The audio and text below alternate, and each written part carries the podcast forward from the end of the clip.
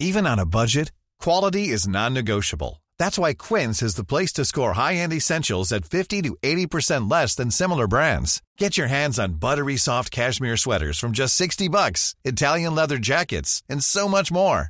And the best part about Quince, they exclusively partner with factories committed to safe, ethical, and responsible manufacturing. Elevate your style without the elevated price tag with Quince. Go to quince.com slash upgrade for free shipping and 365-day returns.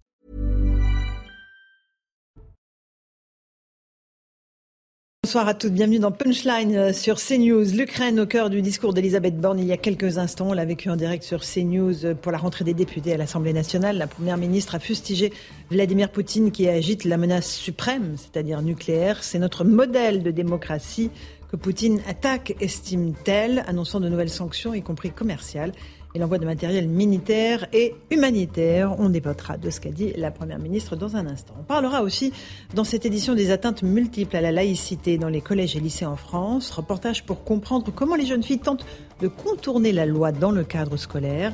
Et puis on verra aussi que Sandrine Rousseau a été huée hier de la manifestation en faveur des femmes iraniennes qui justement se battent pour retirer leur voile.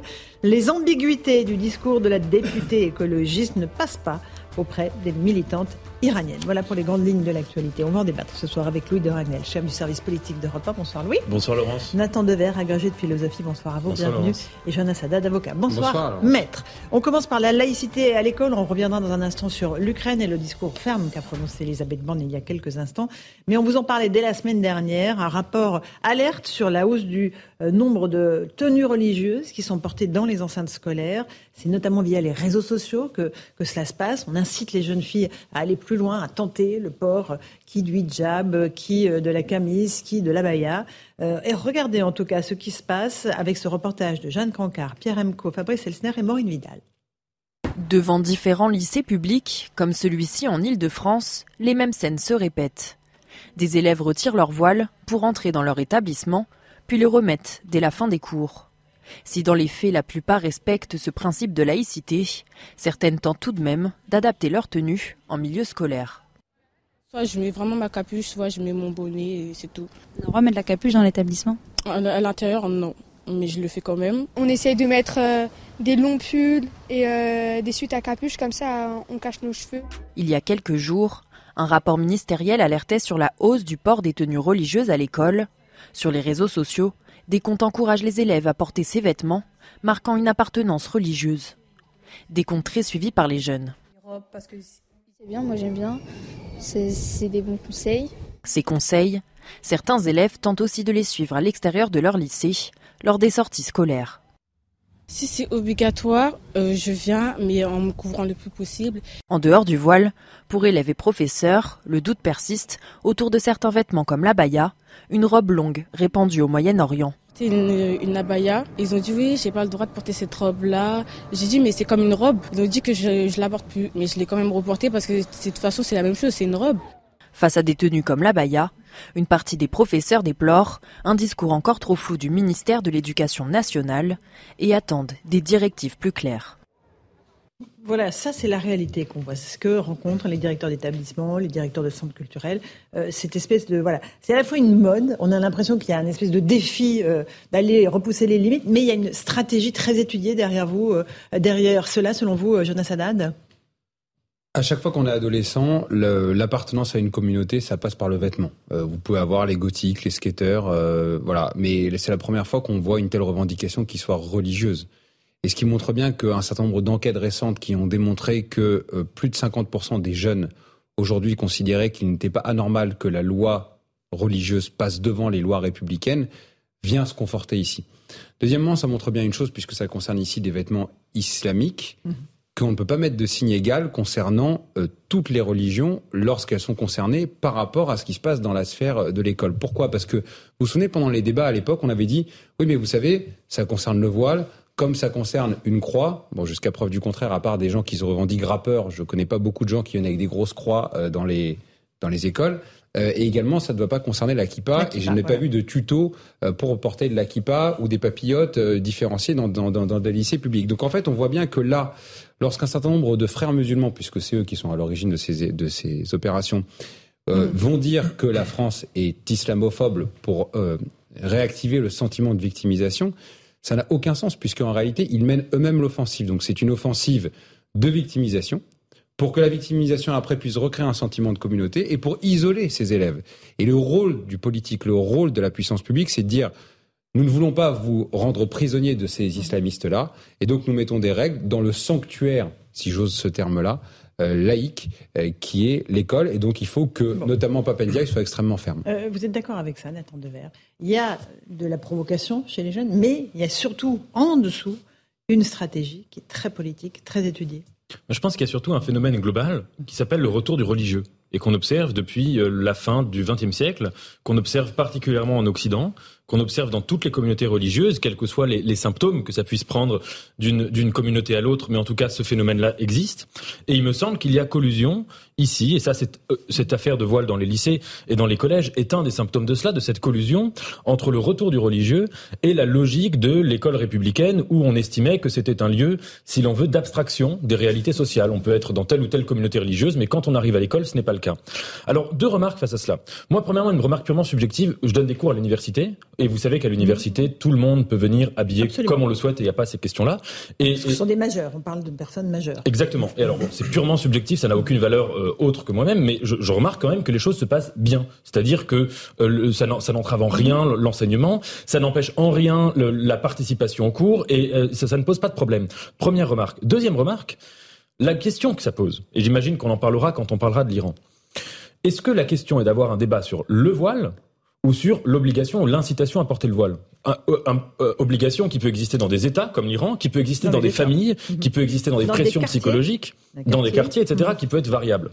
Mais si vous voulez, le, le problème est que à supposer que le voile soit un outil de, soumission. Moi, ce que je ne pense pas, je pense que c'est beaucoup plus compliqué que ça, et que réduire la religion, quelle qu'elle soit, Alors, de la vous soumission. que c'est quoi un outil d'émancipation? Je pense que c'est un outil d'une religion orthopraxe, c'est-à-dire qui passe, dont le rapport à Dieu passe par la loi. Vous savez, Et dans... l'asservissement de la femme. Exact. Oui, mais cette loi, elle a servi la femme. de la. Mais vous savez, dans les évangiles, vous avez aussi des textes qui incitent les femmes à se voiler. Seulement, Ah non. le christianisme, c'est la si- distinction oui, mais justement, ça existe dans Eh les oui. évangiles. Mais seulement, dans le christianisme, le christianisme n'est pas, si, si, ça existe, je vous les enverrai. Ce n'est pas une religion orthopraxe. C'est une religion qui passe par l'amour et non pas par la loi. Donc, c'est- c'est-à-dire qu'il y a plus, moins de rigidité dans le respect de la loi. Premièrement. Et deuxième, et troisièmement, c'était une chose que pointait Régis Debray dès les années 80 c'est que le vide de tout cela, le vide sur lequel se fait ce plein de religiosité à l'école, c'est que l'école laïque pourrait s'emparer, je cite Régis Debray, de l'enseignement du fait religieux à l'école. Ne pas le faire de manière religieuse, mais s'emparer de manière républicaine. Et si vous voulez, s'il y a comme ça ce décalage entre ce que euh, Régis Debray appelait une laïcité par ignorance et une société qui devient de plus en plus religieuse, eh bien ça crée une forme de, de, de tension qui, et qui incite ensuite à ce genre de phénomène. Euh, Vous êtes d'accord avec ça, Louis Dragnel, ou pas? Moi, je, je suis assez d'accord, mais en fait, moi, ce qui me choque le plus dans cette histoire, c'est qu'en fait, on, on voit bien, il y a eu plusieurs lois, il y a eu plein de débats sur la question du port du voile, et on voit qu'on arrive à un bout. euh, C'est-à-dire que la loi ne peut pas répondre à tout, et en fait, il y a quelque chose d'un peu plus immatériel qui dépasse complètement le droit, c'est-à-dire c'est la culture et la coutume. On voit bien, et je rejoins totalement ce que disait euh, maître Haddad tout à l'heure, que euh, c'est plus du tout une- uniquement une question euh, de liberté de la femme, puisque à peu, à peu près 100% des femmes qui aujourd'hui portent le voile disent qu'elles le portent librement, qu'elles sont très heureuses de le porter. Où ça? En France. En, France, en tout cas, c'est ah ben vous, vous- il y a des Vous enquêtes pensez qui qu'il y a des quartiers où elles, elles ont le choix de le Ah, porter je pense qu'il y a des, y a quartiers où c'est plus compliqué, mais globalement, je vois les reportages que souvent fait, et d'ailleurs celui qu'on vient de voir en est l'illustration, ce sont des femmes qui volontairement Mhm. euh, se voilent ou se dévoilent, et donc c'est pas un acte totalement anodin, mais on, on- j'ai pas l'impression qu'il y a la pression de quelqu'un derrière cet acte. Qu'est-ce que ça veut dire? Donc il y a, la- il y a- non mais en Je sais fait, pas ce qui, mais- vous permet de dire ça, en fait. mais non, mais on a dépassé cette question-là. C'est-à-dire que ce qui heurte, moi, ce qui me gêne, si demain j'ai en face de moi une femme qui porte le voile Mm. et qui le fait librement, elle, elle le fait de manière euh, choisie, mais ça me gêne encore.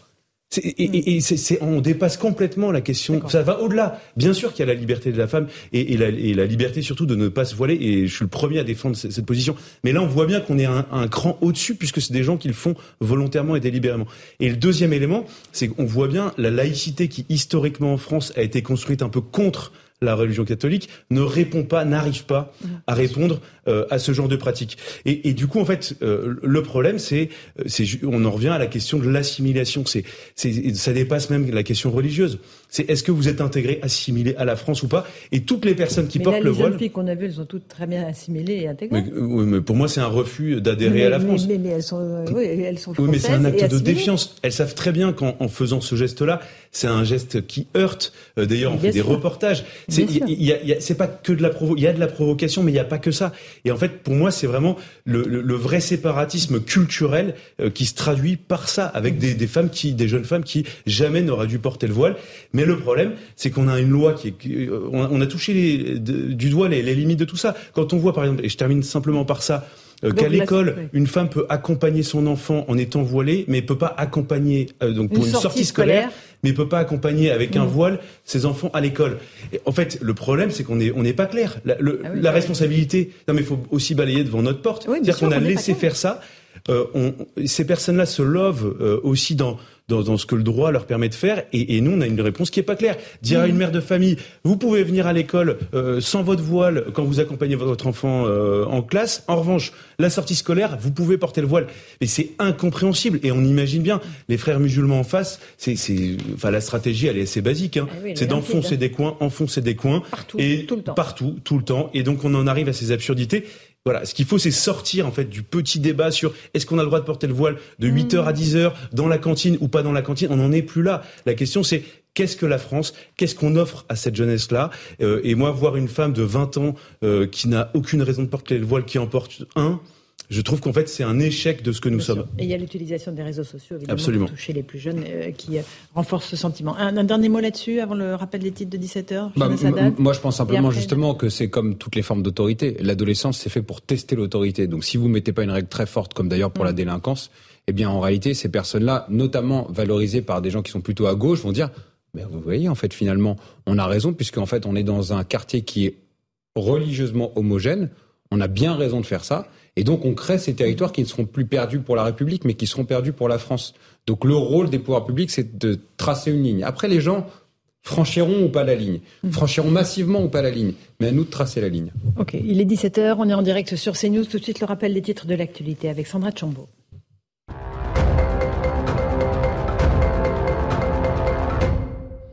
La justice russe valide les traités d'annexion. La Cour constitutionnelle les a jugés conformes. Un projet de loi va désormais être examiné en vue de leur ratification. Euh, Sur le terrain, Kiev a repris. La ville de Liman, dans la région de Donetsk, Volodymyr Zelensky l'assure, de nouveaux drapeaux ukrainiens euh, flotteront sur le Donbass cette semaine. Premier tour de l'élection présidentielle au Brésil. Lula a obtenu 48,4% des suffrages contre 43,2% pour Jair Bolsonaro. L'ex-chef d'État vise un troisième mandat. Il a promis plus de déplacements et d'autres meetings en vue du second tour. Il aura lieu le 30 octobre prochain. Fabien Roussel lance un tour de France sur le monde du travail. 14 rencontres sont prévues au cours de sa tournée jusqu'en avril prochain. Le patron du PCF était chez le Verrier Arc dans le Pas-de-Calais aujourd'hui. Une partie des salariés sera au chômage partiel cet hiver en cause la crise énergétique. Fabien Roussel craint une vague de délocalisation. Covid-19, pas assez de deuxième rappel administré. La haute autorité de santé tire la sonnette d'alarme. Quelques 17 millions de personnes à risque sont concernées. Or, moins de 50% d'entre eux ont fait leur deuxième rappel. Une nouvelle campagne de vaccination a été lancée ce matin. Voilà pour les rappels des titres de l'actualité. On continue un instant sur la laïcité. Vous vouliez nous dire quelque chose, Nathan Devers? Peut-être qu'on va écouter, si vous le voulez bien, Marlène Schiappa euh, sur la radicalisation sur Internet. Puis je vous passe la parole. Marlène Schiappa ce matin, qui était mon invitée sur CNews. C'est ce que euh, Gilles Kepel, qui est un grand spécialiste de ces sujets, appelle le djihadisme d'atmosphère, en disant qu'aujourd'hui, on se radicalise plus forcément en allant dans un lieu de radicalisation et en rencontrant des personnes, mais en étant sur Internet, en regardant des vidéos. C'est ce qui manifestement s'était passé pour Anzorov, d'ailleurs euh, le, le, Le tueur meurtrier de- exactement de, de Samuel Samuel Paty. Nous sommes fermes. euh, nous avons euh, relancé les moyens de Pharos quand j'étais euh, dans une précédente fonction au ministère de l'Intérieur. Le président de la. République avait décidé d'ouvrir Pharos 24 heures sur 24, de mettre euh, plusieurs centaines euh, d'emplois temps plein euh, en plus pour que Pharos soit encore plus réactif et que la communication avec les réseaux sociaux se fasse mieux. Euh, Nathan Devers. Je voulais rappeler une chose, c'est que le, le- la- le débat du voile à l'école se pose en France depuis 1989, avec Mhm. l'affaire du voile de Creil. Il y a une chose qui n'a pas été assez dite et assez remarquée. C'est que quand, à l'époque, la, la- la France a décidé de dire on n'accepte pas des femmes voilées à l'école, ça a eu une conséquence très simple. Ça a été la multiplication, dans, en 30 ans, des lycées confessionnels. C'est-à-dire que très concrètement, les, les lycéennes euh, qui voulaient porter le voile avaient le choix entre le retirer et aller à l'école, et il y en a certaines qui l'ont fait, et d'autres, très nombreuses, de plus en plus nombreuses, qui ont dit moi je vais garder mon voile et je vais aller dans un école, dans une, un lycée religieux. Et ça, ça pose à mon avis, c'est là qu'il y a une véritable défaite, parce que les lycées religieux, c'est de- c'est des lieux où vous ne sortez jamais de votre lieu d'influence, votre milieu social de naissance, notamment idéologique, notamment culturel, notamment religieux.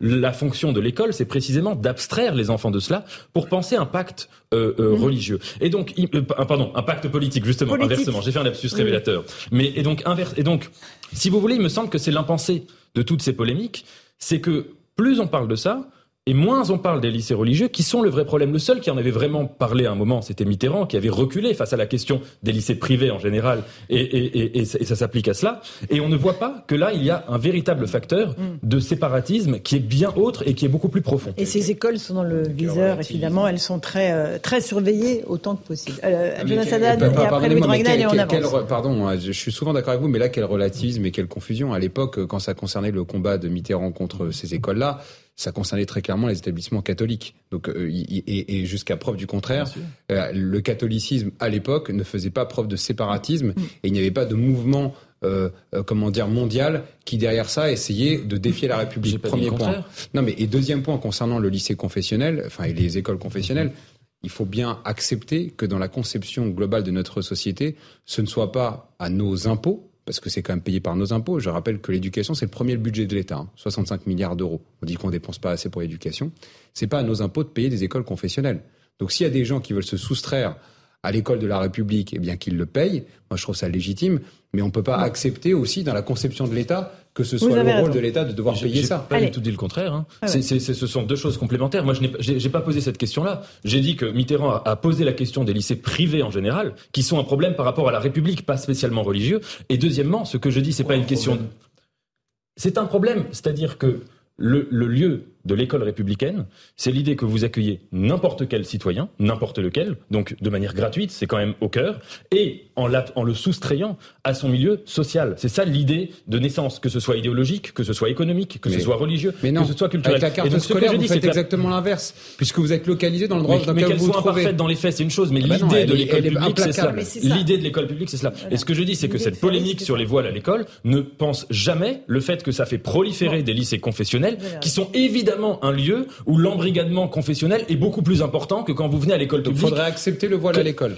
Je n'ai pas dit ça. Alors, J'ai dit quelle qu'il serait faut- la solution Je dis qu'il faut ouvrir ce débat de manière beaucoup plus ouverte. Je dis qu'à l'université, à titre personnel, je pense que ça se passe bien. Ah, et je dis tout. plus profondément. Regardez les images à Villetaneuse dans lesquelles il y a des lieux de prière qui sont installés de façon erratique dans la fac. Écoutez ce que dit l'UNI, le syndicat étudiant, qui régulièrement monte des pétitions parce que des salles de cours sont transformées en salles de prière. Je ne sais pas dans quelle. euh, Écoutez, je ne sais pas si, si vous êtes à l'université. Moi, je vous Je dis l'ai de, de ce que été je vois. et- et je euh, fréquente encore beaucoup les universités. Je, je ne suis pas la science infuse. Je suis juste un regard subjectif sur les choses. Et je dis plus profondément, c'est un débat beaucoup plus large, que la France contemporaine a un problème pour penser le fait religieux en général. Régis Debray ne cesse d'écrire cela depuis 40 ans. Tous les pays du monde, et pas forcément des théocraties, des pays anglo-saxons, des pays comme l'Italie, des pays comme l'Espagne, ces pays anglo-saxons. Et et si vous les voulez, il y a un théories de de Régis- perspective face à cela. Ces pays anglo-saxons et les théories de Régis Debray, au départ, elles posent un constat qui est intéressant. Mais au final, elles aboutissent toujours à la même chose. C'est la victoire d'une minorité revendicative sur une majorité silencieuse. Et il n'y a aucun moment dans lequel ça a démontré qu'aller au bout de ces logiques-là, qui sont des logiques libérales en la matière, a permis de créer un consensus. Et vous avez aujourd'hui des conflits ethniques en Angleterre, des conflits ethniques aux, aux États-unis. Bon, un dernier mot là-dessus, Louis Dragnel. On boucle l'affaire et on avance. Il y a hein. un cas singulier de la France, ça c'est très juste parce que la laïcité c'est un truc vraiment français. Vous citiez euh, un exemple, l'Italie c'est un pays profondément catholique. La Grande-Bretagne, on l'a vu d'ailleurs avec euh, les obsèques de la, la reine Elisabeth II, c'est un pays dans lequel il n'y a pas de séparation entre euh, l'Église et l'État et où la reine en plus est, est chef de l'Église anglicane. Le- la difficulté en fait en France, c'est qu'on a essayé de, de, de, de sortir euh, toute la chrétienté de ce qu'on est. Et la France, en fait, elle est et elle restera chrétienne. Enfin, c'est la, la France, la, la République est laïque, ça c'est vrai, le système politique, mais la France, qu'on le veuille ou non, elle est chrétienne. Et du coup, en fait, on essaie d'annihiler ça, et, et en essayant d'expliquer qu'en fait, euh, comme l'Église, a- euh, l'Église catholique a une antériorité supérieure à l'islam, eh bien, il faudrait peut-être un peu compenser. Mais en fait, c'est l'ADN de notre pays, c'est ça, et ça changera jamais, puisque c'est c'est- c'est- c'est notre passé, c'est c'est- c'est ça d'où on vient, et, et c'est pour ça que ça se passe difficilement, parce qu'on a été incapable euh, d'expliquer, d'assumer cet héritage-là. Et c'est ce qui permet justement à l'islam, l'islamisme, euh, d'ouvrir des brèches pour à chaque fois, au nom de, du signe égal dont vous parliez, euh, d'essayer d'obtenir à peu près la même chose, voire plus que euh, ce qu'était l'Église catholique il y a encore deux siècles. On va parler un tout petit peu de politique, même si c'est un sujet qui est éminemment politique, ce que nous venons d'aborder. On a entendu la Première ministre.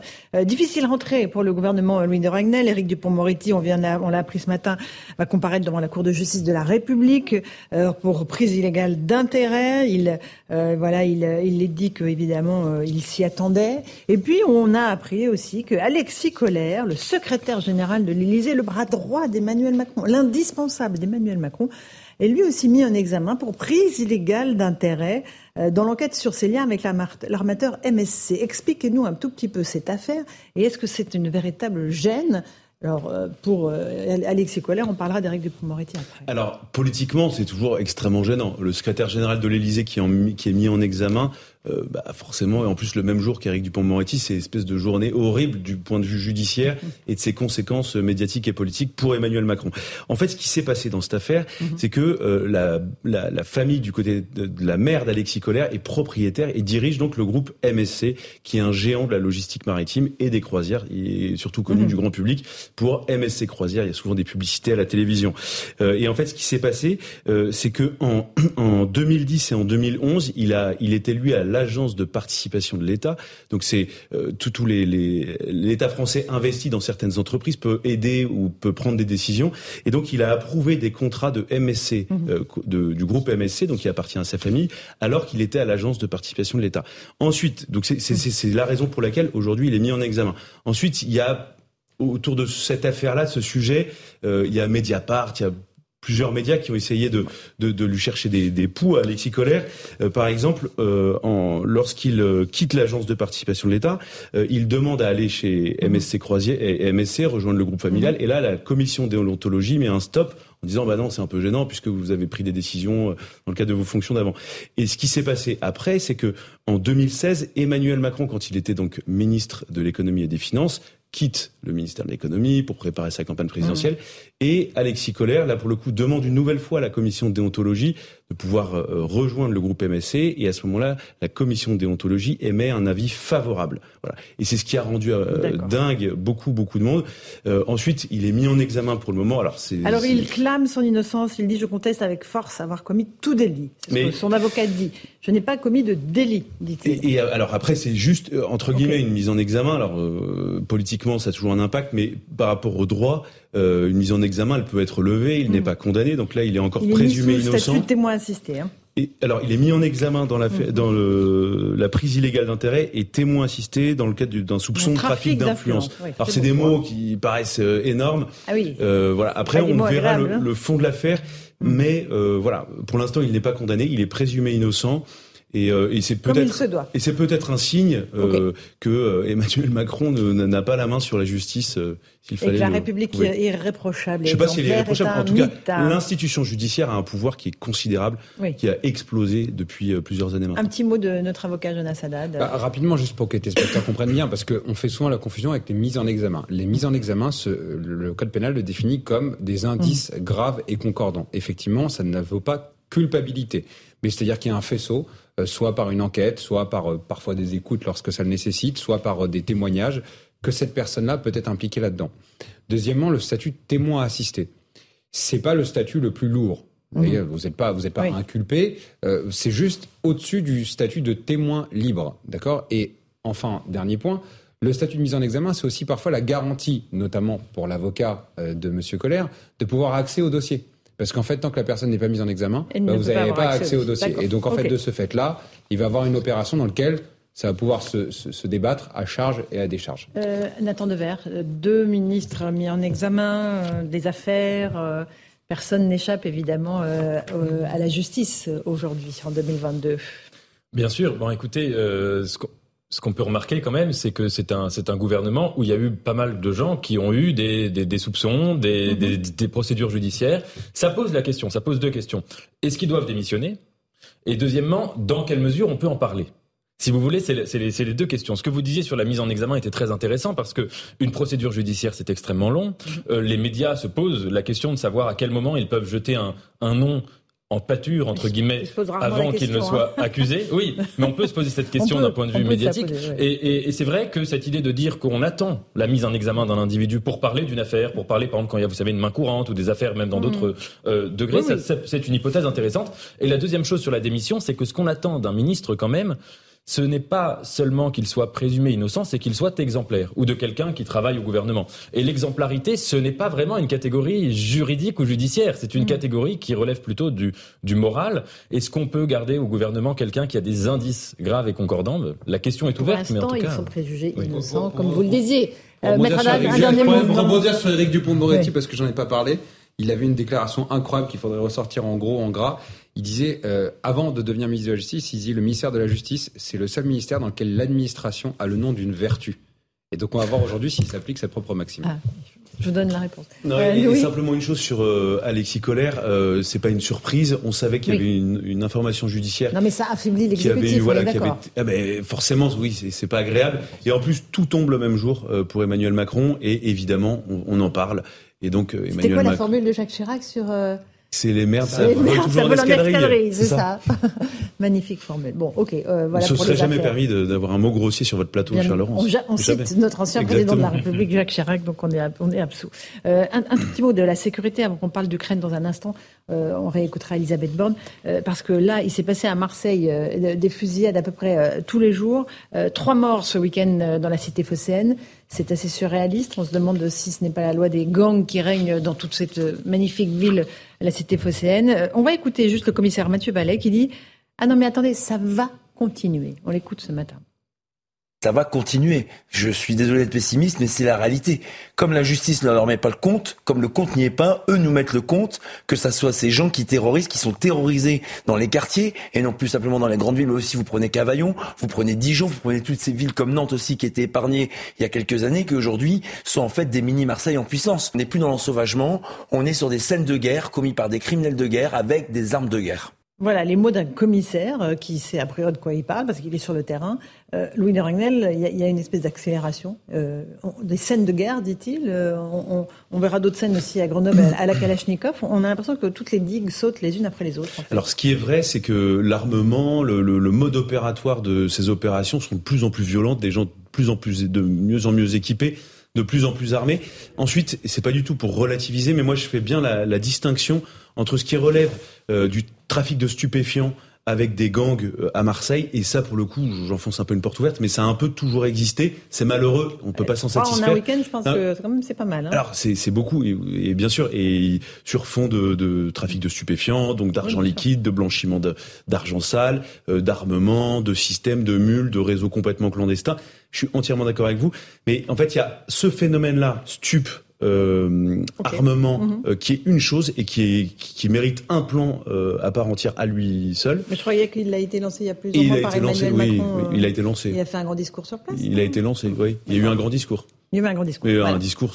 Et quelques renforts aussi. Il y a eu des Et renforts alors, il y a eu des hein. effectifs. Il y a eu on- des effectifs voilà, sur objectivement, c'est la réalité. Mais je veux distinguer ça, en fait, de l'ensauvagement Mhm. euh, de la société qui concerne des gens qui n'avaient jamais porté d'armes, qui n'avaient jamais baigné dans aucun trafic de stupéfiants et qui est un phénomène quasiment aussi inquiétant, mais qui, qui est pas le même, qui ne puise pas les mêmes ressorts. C'est-à-dire que ça, ça Mhm. raconte des histoires complètement différentes. Moi, ce qui m'inquiète beaucoup plus, c'est qu'en fait, là, ça se passe à Marseille, donc c'est toujours un peu caricatural. Marseille, on est Mhm. habitué, moi, depuis que je suis tout petit, genre, euh, je m'en n'accommode pas, hein. Non, non, non, mais ce genre d'histoire, j'en entends depuis que je suis tout petit. Ce qui m'inquiète beaucoup plus, c'est que maintenant, ça touche beaucoup de villes moyennes, ça touche Dijon, euh, ça touche Montpellier, Mhm. ça touche énormément de villes qui sont en fait des mini Marseille en puissance, avec un cocktail explosif de stupéfiants, d'armes, euh, de d'activités clandestines et aussi et surtout euh, d'immigration complètement incontrôlée, parce que à chaque fois, euh, c'est quand même ce paramètre-là qui est le, le- toujours le flux qui malheureusement euh, charrie euh, beaucoup de monde dans ce système-là parce que il y a beaucoup de gens qui arrivent sur le territoire français en situation irrégulière, euh, qui, euh, comme ils n'ont pas de moyens, ils sont immédiatement récupérés euh, par les réseaux et donc ça donne à ces Mais trafics. bien souvent, on a affaire à des citoyens français qui sont des Bien sûr, mais multidélinquants. il y a les deux. Dans, les, cas- dans ces cas de figure. Euh, Jonas Haddad, l'avocat. Et étymologiquement, c'est très intéressant parce que dans toutes ces villes-là euh, sont arrivés des exécutifs écolo-socialistes qui n'ont qu'un mot à la bouche, ce sont les villes apaisées. Et en général, D'accord. il parle Mais de Marseille, euh, Ah si si, vous avez regardé à chaque fois, à chaque nouveau, fois dans hein. la C'est Bordeaux, le- Ah, regardez à chaque fois dans leur description Grenoble, Nantes, Lyon. Bordeaux, Lyon. Grenoble, Nantes, Rouen, Lyon. euh, Lyon. À chaque fois, ils ils parlent de ville apaisée. Et alors, il y a un décalage absolument phénoménal entre ce que le concept de la ville apaisée pour des exécutifs un peu bobos, qui consiste euh, dans un mix entre le vélo et le quinoa, euh, et d'un autre côté. Ah, les clichés. et- ah non, mais je l'assume totalement. Et en fait, la réalité de la ville qui se désapaise régulièrement, et dans ces villes Oui. qui deviennent des caricatures d'elles-mêmes. Euh, Nantes et Rennes, parler aux promoteurs immobiliers de Nantes et Rennes il y a 10 ans, c'était l'Eldorado, parce que tout le monde voulait s'y installer. Et aujourd'hui, parler aux habitants de Nantes et Rennes de l'apaisement de la ville, je peux vous assurer qu'ils ne le vivent pas comme ça. Et, autre point concernant Marseille. Marseille, effectivement, vous avez parlé de, Macron, il y a eu un certain nombre d'articles dans lesquels Emmanuel Macron disait je veux en faire le laboratoire de ce que je veux faire au niveau de la France. Bah, mon Dieu, quel laboratoire Le laboratoire, il se compose d'un cocktail qui est très simple, que vous avez commencé à évoquer. Premier ingrédient du cocktail, c'est l'immigration incontrôlée. Non pas de populations qui avaient des capacités à s'intégrer, à s'assimiler, parce que euh, le Maghreb, dans notre culture, c'est pas si éloigné que ça finalement. Mais quand vous avez des Nigérians à Marseille et des Soudanais à Nantes qui ont vécu des scènes de guerre et qui ont des rapports à la violence qui sont très différentes, faudra m'expliquer comment ces personnes-là qui ont vécu de telles horreurs dans le pays peuvent arriver facilement dans ce pays-là avec un apaisement. Je suis toujours dans le thème de Mhm. l'apaisement. En même temps, ça s'appelle le droit d'asile, on est d'accord. Mais pas toujours. Non, mais là, les- en ce qui concerne les Soudanais que vous évoquiez, non, c'était le droit d'asile. Oui, les Nigérians, c'est juste la puissance Non, économique de l'Afrique. parle du Soudan et à Marseille, c'est non, c'est et- vrai qu'à Nantes, mais, mais ce qui est encore plus insupportable, à Marseille, on leur a donné le droit d'asile et ils viennent, à, ils font à- à n'importe quoi ce sont des Nigérians qui aujourd'hui sont à la tête des gangs et qui pourtant sont la, puissance, hein. la puissance économique émergente. Deux- deuxième, deuxième ingrédient du cocktail, c'est malheureusement toujours le laxisme judiciaire qui n'est pas un, euh, ça c'est pas euh, quelque chose qui tombe du ciel. C'est le fait que le gouvernement actuel n'a pas assumé de remettre en place les peines pour les multirécidivistes. Donc ce sont les personnes les plus dangereuses qui sont aujourd'hui dehors.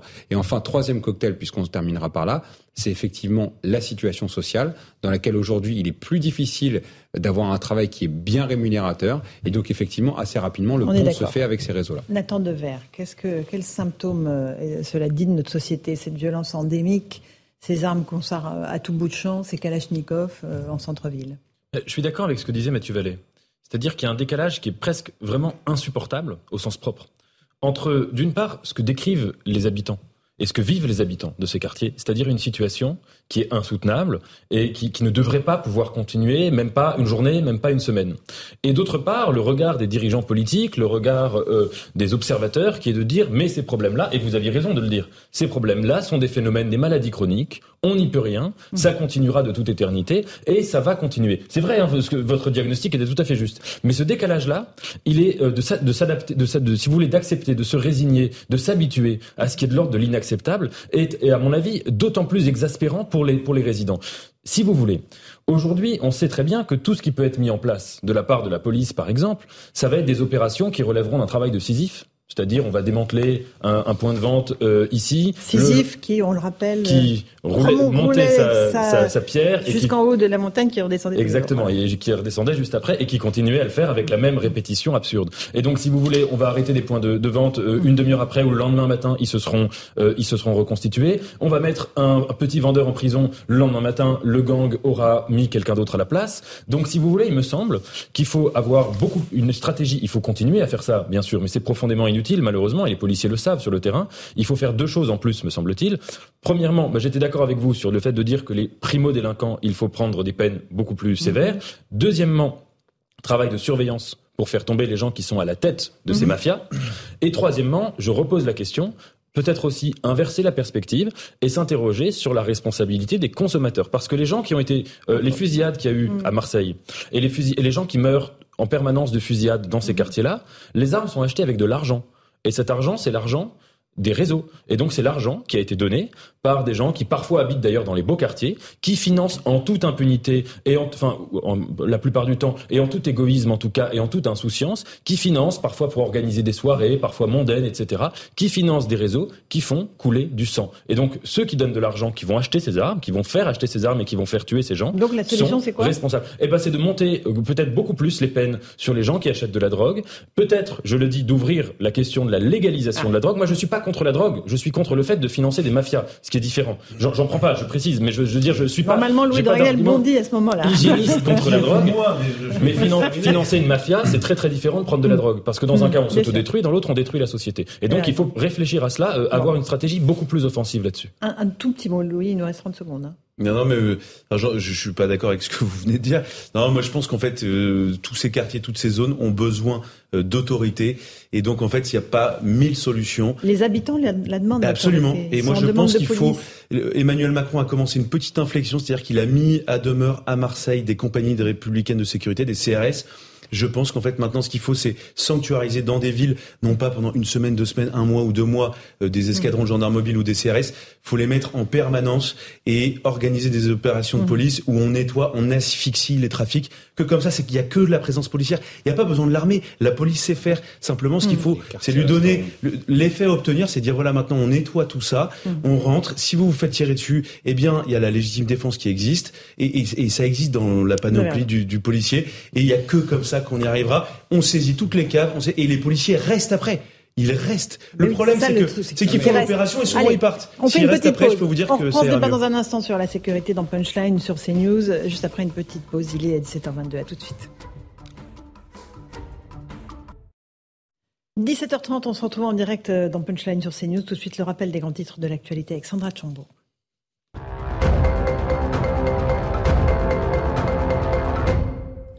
En France, les enseignants moins payés en milieu de carrière que la moyenne de l'OCDE. Après 15 ans d'expérience et avec un CAPES, ils touchaient 43 133 dollars en 2021. C'est 16% de moins que leurs confrères de l'OCDE, 19% de moins en élémentaire. Le gouvernement français planche sur le sujet de leur rémunération. Objectif au moins 2000 euros net par mois à la rentrée 2023.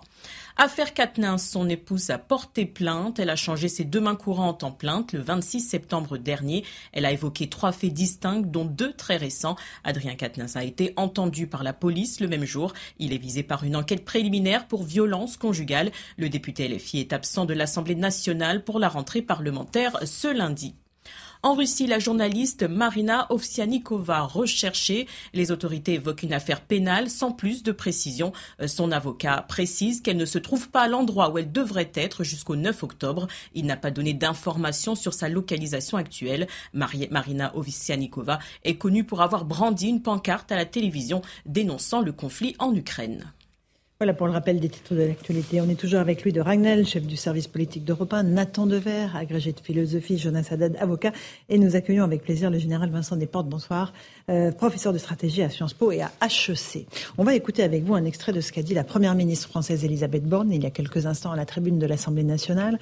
Euh, elle a notamment évoqué Vladimir Poutine qui, selon elle, remet en cause le principe même de nos démocraties. On écoute. Vendredi dernier, Vladimir Poutine l'a lui-même reconnu. C'est notre modèle démocratique qu'il attaque. Ce sont les droits de l'homme qu'il remet en cause.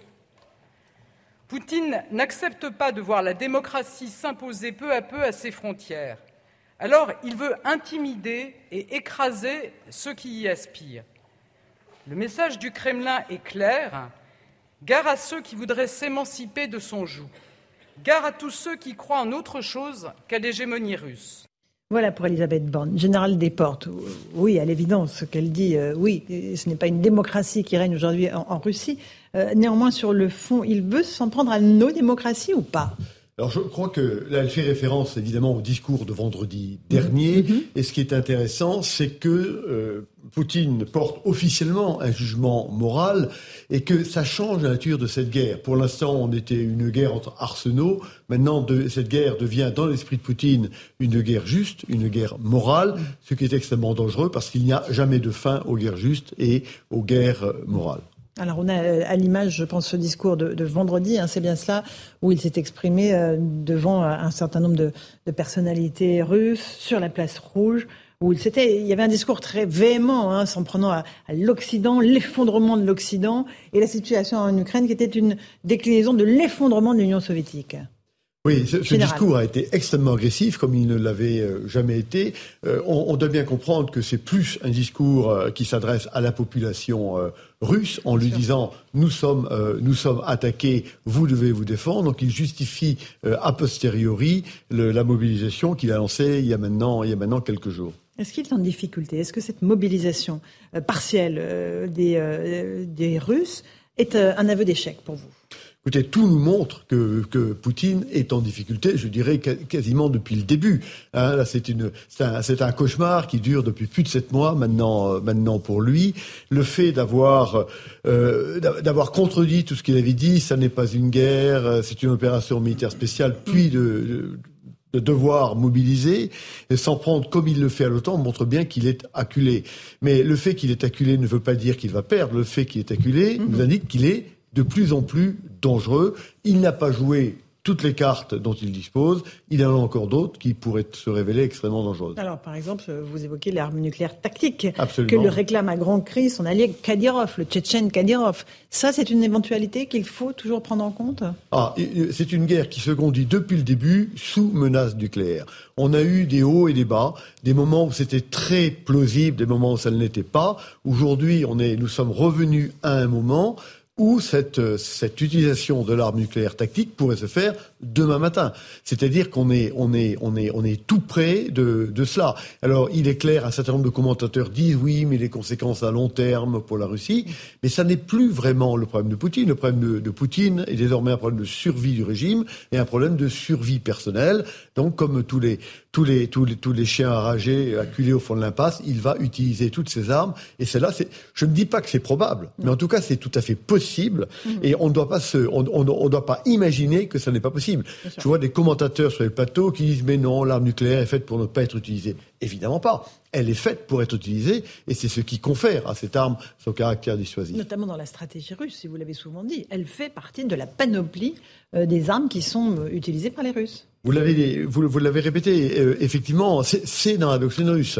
Si c'est une des quatre, il y a quatre possibilités dans, dans la doctrine russe, mais ça c'est la quatrième possibilité. Si la manœuvre conventionnelle est arrêtée, on va la relancer par une manœuvre nucléaire, ce qui d'ailleurs était dans, les, dans la doctrine de l'armée française dans, dans, les années 70. Donc c'est pas, euh, pas complètement étonnant. Mais néanmoins, je pense que si M. Poutine utilise l'arme nucléaire tactique, ce sera dans un but stratégique. Il le fera en Ukraine. Mais l'important pour lui est de de, changer de, de, de, changer les circonstances, de changer, les circonstances, parce que là il est acculé. Il faut que quelque chose change pour qu'il tienne le mois qui lui est nécessaire euh, avant l'hiver, de manière à profiter de l'hiver ensuite pour se refaire. Pour geler les positions. Il a d'ailleurs vendredi rappelé que, au passage, le seul pays qui avait utilisé par deux fois, par deux, euh, oui, à deux reprises la bombe atomique contre des civils, c'était euh, évidemment les États-Unis au Japon en 1945. Petit rappel historique, évidemment. Oui, et donc il, dit au fond, moi je ne, je ne, ferai jamais que suivre l'exemple qui m'a été donné. D'ailleurs, il passe son temps, et parfois à juste titre, à citer l'histoire, à citer le Kosovo, à citer l'invasion de l'Irak, voire l'invasion de la Libye. Il prend, il s'appuie toujours sur des exemples précédents qui sont plus ou moins valables, mais qui le sont parfois quand même en Occident pour dire finalement, je fais ce que vous avez fait, vous ne pouvez pas me le reprocher. D'accord. Euh, Louis Dragnel, euh, un petit mot de ces menaces, à nouveau euh, très clairement faites par Vladimir Poutine vendredi. Intéressons-nous une seconde au président de la Tchétchénie, Ramzan Kadyrov, démocrate s'il en est, euh, qui a annoncé euh, qu'il voulait que l'armée russe utilise les armes nucléaires de faible puissance en Ukraine, parce qu'il trouve que ça va, il trouve que ça va pas assez vite, que les généraux russes ne font pas le travail. Il, est très critique hein, à l'égard du, pouvoir russe. Alors il a, un statut, le voilà.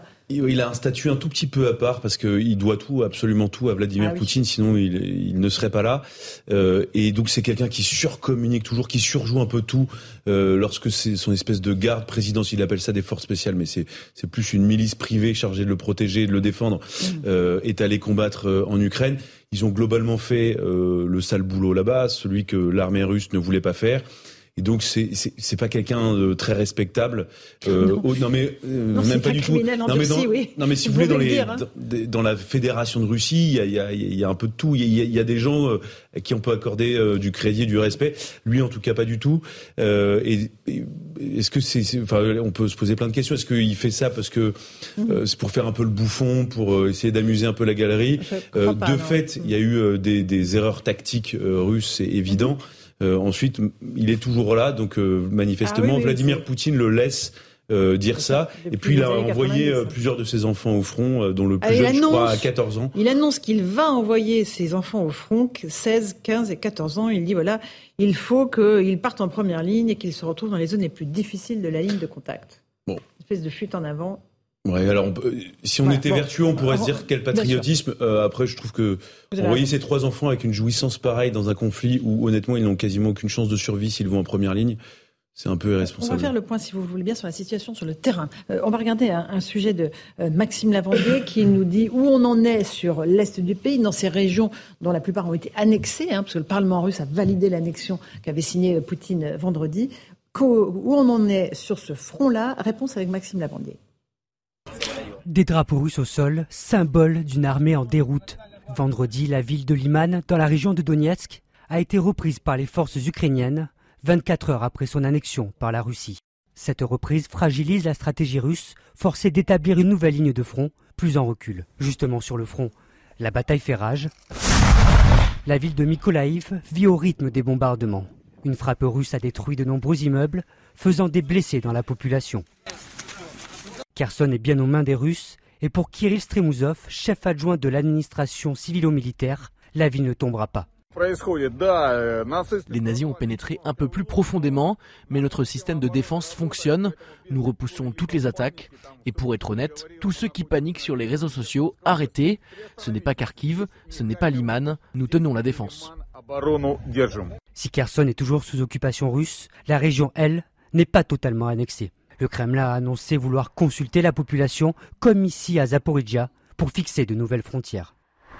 Merci pour ces explications, Maxime C'est vrai qu'il y a un véritable problème de frontières, là, parce qu'il va falloir déplacer les frontières. Euh, les Russes n'y avaient pas pensé à ça, euh, général? Ils sont lancés dans l'annexion des territoires sans se dire qu'il va falloir déplacer les frontières? Moi, je, crois que les, Russes sont juste paniqués et que, et que Poutine est en train de chercher les expédients les uns après les autres. Et vous pensez bien que les problèmes légaux sont pas la première, euh, et de, en droit international en particulier, sont pas la première préoccupation de, de Poutine. Alors qu'est-ce qu'on prend? On prend ce qu'on tient maintenant, on prend ce qu'on tenait hier, ou on, mm. on, prend ce qu'on tiendra demain? C'est extrêmement compliqué. Là, on est dans une aventure qui n'a juste aucun sens euh, en droit, mais aucun sens tout court. Mais là, le front est figé, selon vos informations? Est-ce que la, contre-offensive ukrainienne se poursuit? Euh, La ville de Liman a été en partie libérée, alors que voilà, c'était une zone qui était tenue par les Russes. Ça continue donc. Non, l'offensive, l'offensive continue. Mm. Alors l'offensive euh, ukrainienne est, est victorieuse. Maintenant, quand vous regardez ce qui a été reconquis par les Ukrainiens par rapport à tout ce qui a été conquis par les Russes, c'est quand même une, une partie. Ça n'est qu'une partie seulement, même si c'est évidemment très important. Et donc les Ukrainiens euh, sont, sont tout à fait loin, sauf effondrement brutal de l'armée russe, euh, d'avoir repoussé les Russes euh, de l'autre côté de la, de la frontière originelle entre les, entre, les, entre les deux pays. Ça, c'est un point. Le deuxième point, c'est que plus l'offensive continue, plus les Ukrainiens, c'est la nature de la guerre, s'affaiblissent, mhm. et plus les Russes reconcentrent les moyens, et donc plus la contre-offensive sera euh, compliquée euh, et, destructrice pour les Ukrainiens. La, la guerre, c'est pas ce qu'on imagine dans les, dans, les, dans les jeux vidéo. Ça va pas comme ça, la guerre. C'est un rythme syncopé. J'avance, je me reconstitue, je réavance, etc. Donc oui, l'avance ukrainienne est, certaine. Maintenant, je, pense que les Ukrainiens sont euh, très probablement euh, dans l'incapacité de reprendre tous les territoires conquis euh, avant l'hiver. Mhm. Parce que voilà, l'hiver arrivant, les problèmes d'approvisionnement, etc. C'est ça?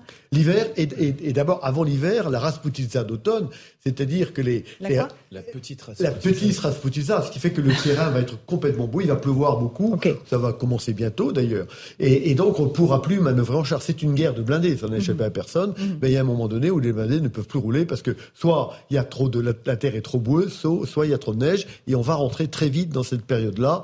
Et personnellement, je ne pense pas, même si le rythme actuel de la contre-offensive est, tout à fait remarquable, que les Ukrainiens arrivent à reprendre les territoires perdus avant l'hiver. C'est pour ça que Poutine accélère sur l'annexion de ces territoires qui ne sont pas entièrement euh, aux mains des Russes. C'est pour ça qu'il va vite, parce qu'il se dit l'hiver arrive.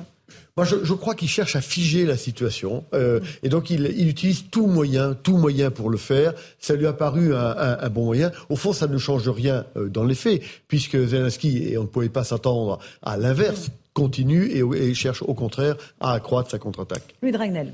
Moi, j'ai l'impression aussi qu'il y, a deux enjeux là pour Vladimir Poutine en ce moment. Le premier, c'est un enjeu de politique intérieure. Expliquer que la guerre, enfin l'opération militaire spéciale qu'il a initiée a du sens et qu'elle produit des effets puisque, en tout cas jusqu'à il y a quelques semaines, euh, la Russie avait réussi à conquérir 20% du territoire mmh. ukrainien. C'est quand même considérable, 20% du territoire ukrainien. Là, euh, c'est un peu moins maintenant, puisque effectivement, euh, il y a une, une la contre-offensive a porté ses fruits.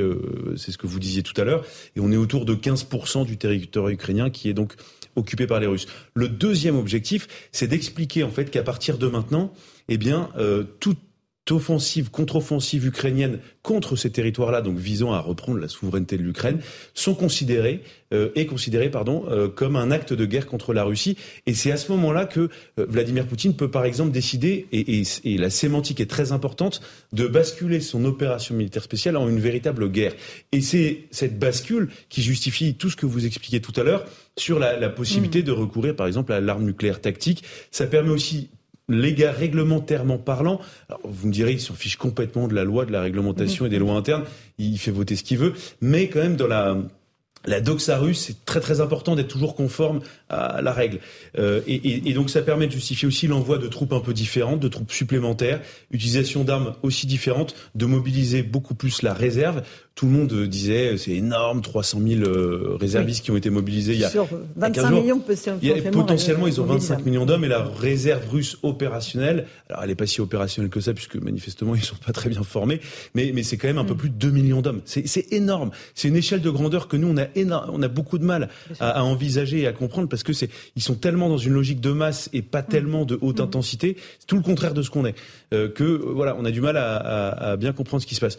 Et donc euh, là, à partir de maintenant, Vladimir Poutine, à tout moment, euh, peut donc euh, décider euh, de passer à la vitesse supérieure avec le recours à ses armes. Mm. et puis même dans le mode opératoire de la guerre, tout peut tout peut arriver. Absolument. Nathan Dever, qu'est-ce qui vous a marqué dans les expressions qu'a utilisées Vladimir Poutine effondrement? Il y avait beaucoup de mots effondrement, à la fois de l'Union soviétique, et on comprend mieux pourquoi il n'est pas allé aux obsèques de Gorbatchev, parce qu'évidemment, l'effondrement euh, de l'Union soviétique, c'est un drame, c'est ce qu'il a vécu comme un drame, et puis l'effondrement de l'Occident. Il, il dit l'Occident est en train de s'effondrer. C'est évidemment un rêve oui, écoutez, vous savez, il y a toujours cette grande question de savoir quelles sont les sources idéologiques de Vladimir Poutine, et notamment de savoir si Alexandre Douguin est vraiment quelqu'un qui est son mentor ou pas. Leader extrémiste, hein, dont on a dit qu'il n'était pas si proche que de lui, finalement. Exactement. Euh, c'est ce qu'on ce qu'on a dit. Et puis, euh, à l'échelle purement humaine, c'est très très difficile de savoir s'il a une influence sur lui. En tout cas, c'est vrai que le discours de Vladimir Poutine sentait beaucoup le Alexandre Douguin. C'est-à-dire que le fond idéologique de cette affaire, c'était de dire quoi? C'était que Vladimir Poutine, à ses yeux, euh, l'Europe occidentale, la nôtre, notre modèle de démocratie, comme disait Elisabeth Borne, c'est une Europe qui, selon lui, aurait euh, se serait déracinée de ses racines euh, civilisationnelles grecques et, euh, et chrétiennes.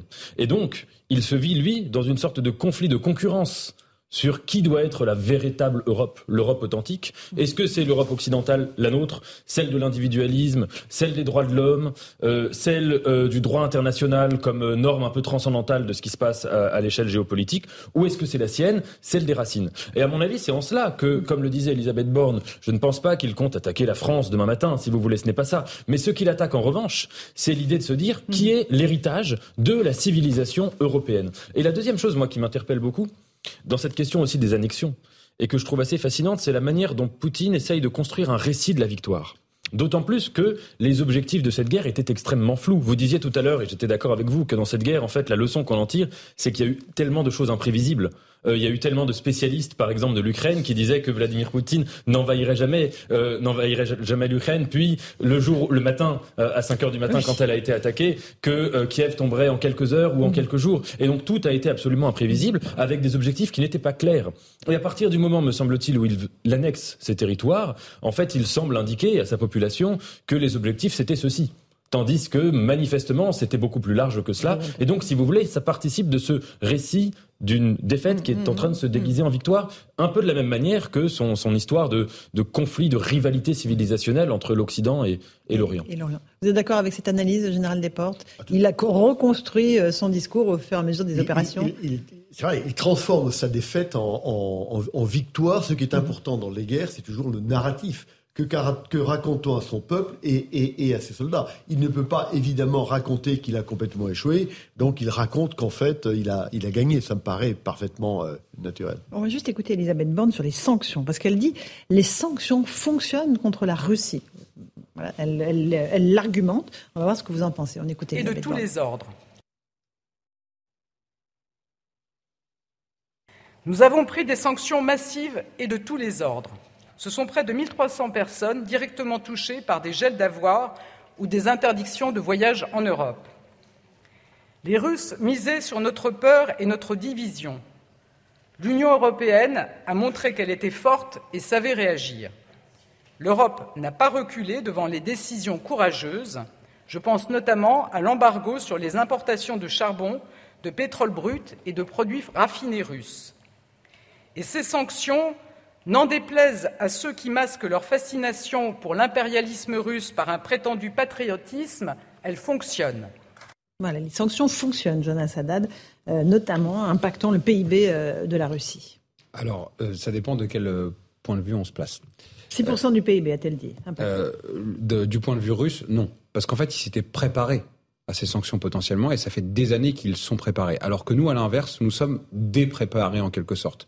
Les Russes, eux, savaient que potentiellement des sanctions arriveraient et donc ils ont reconstitué des stocks d'armes, euh, ils ont positionné le gaz comme un, levier. Et nous, qu'est-ce qu'on a fait en même temps? J'allais dire, alors qu'on était pourtant en temps de paix, on s'est dépréparé en se rendant dépendant de la Russie par rapport au gaz, en installant notamment la dépendance au gaz pour les éoliennes, qui est l'énergie qui est valorisée actuellement par le gouvernement et en sortant de l'indépendance avec le nucléaire. Et donc en fait, on s'est mis. J'ai pas compris. Euh, la dépendance du gaz pour les éoliennes? Bien sûr, bah en fait, les éoliennes fonctionnent avec du gaz. Mhm. Donc les éoliennes ne tournent pas toutes seules puisque sont une énergie intermittente. Il y a du vent. Oui. mais il y a peu de vent chez nous, à la mhm. différence des Pays-Bas ou de la Belgique dans lesquelles elles sont plus utilisées. Donc en fait, c'est des énergies qui ont montré leur intermittence. Et nous, progressivement, on est passé de 50% mhm. euh, euh, d'éoliennes à plus, et c'est ce qu'on veut accélérer. Et on est sorti du nucléaire, et donc en fait, on s'est placé en situation de dépendance. On n'est pas sorti du nucléaire, Dieu merci, mais bon. Ben si, puisque aujourd'hui, par exemple, vous voyez, on est obligé de faire appel à des soudeurs américains et canadiens parce qu'on n'a plus de compétences dans le nucléaire actuellement. Mmh, mmh, mmh. Et donc là où la Russie avait anticipé ce conflit, nous on l'a désanticipé. Et enfin, dernier point, euh, ce qui est très intéressant, cela dit, euh, dans, dans, dans ce qu'on voit, c'est que là où je rejoins Madame Borne, et c'est juste sur ce point-là que je la rejoins, c'est que là où les sanctions fonctionnent, c'est effectivement sur la thématique énergétique. C'est là le levier du combat. Mm-hmm. Quand j'entends les gens du Rassemblement national dire il faut des sanctions sur tout, sauf sur l'énergie, bon bah alors dans ce cas-là, ça sert à rien puisque c'est le terrain de la guerre. Enfin, voilà. Bien sûr. Euh, il y a quand même un, autre point sur lequel ça fonctionne, c'est sur l'armement. On sait, on, sait, on sait bien que M. Poutine a aujourd'hui beaucoup de mal à reconstituer en particulier ses stocks d'armement intelligents parce qu'il est privé de microprocesseurs qui sont sous embargo. Donc dans le domaine militaire, euh, ça fonctionne. La Chine lui en donnera quelques-uns, je pense. Quelques-uns peut-être, mais pour l'instant, il a, il a du mal. Un, dernier mot, Louis Dragnet tout l'enjeu pour Elisabeth Borne, c'est de légitimer son action. C'est de montrer que cette politique, elle produit des effets.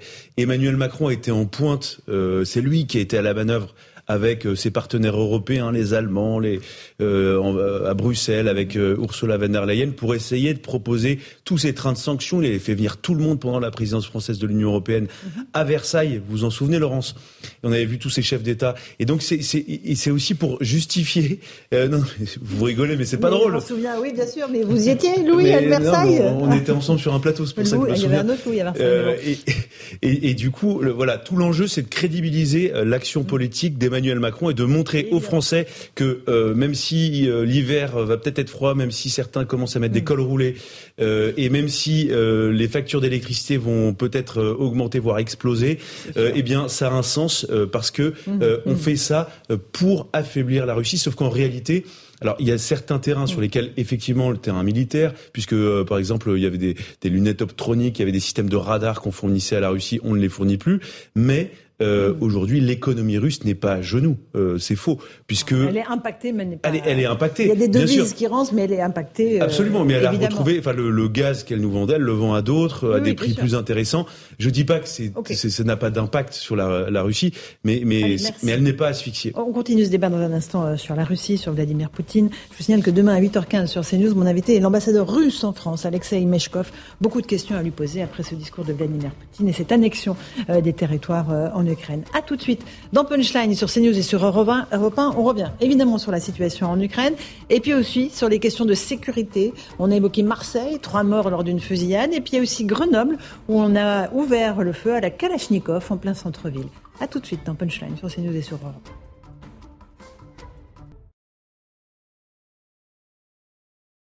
CNews et sur Europe 1. L'escalade continue avec la Russie qui affirme défendre les frontières de la patrie en annexant les territoires ukrainiens occupés dans l'est du pays et en accusant les États-Unis d'avoir mobilisé tous les pays occidentaux pour défendre Kiev. De son côté, Volodymyr Zelensky répond en demandant officiellement son entrée dans l'OTAN et en jurant qu'il ne négociera pas avec Moscou tant que Vladimir Poutine sera président. Comment sortir de cette situation explosive?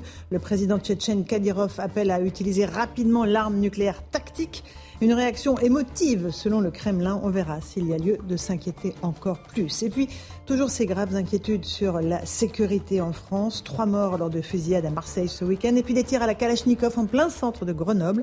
Enfin, ce vieux monsieur de 92 ans molesté par une toxicomane en manque. Le tableau est sombre. On en débat ce soir avec mes invités, juste après le rappel des titres de 18h.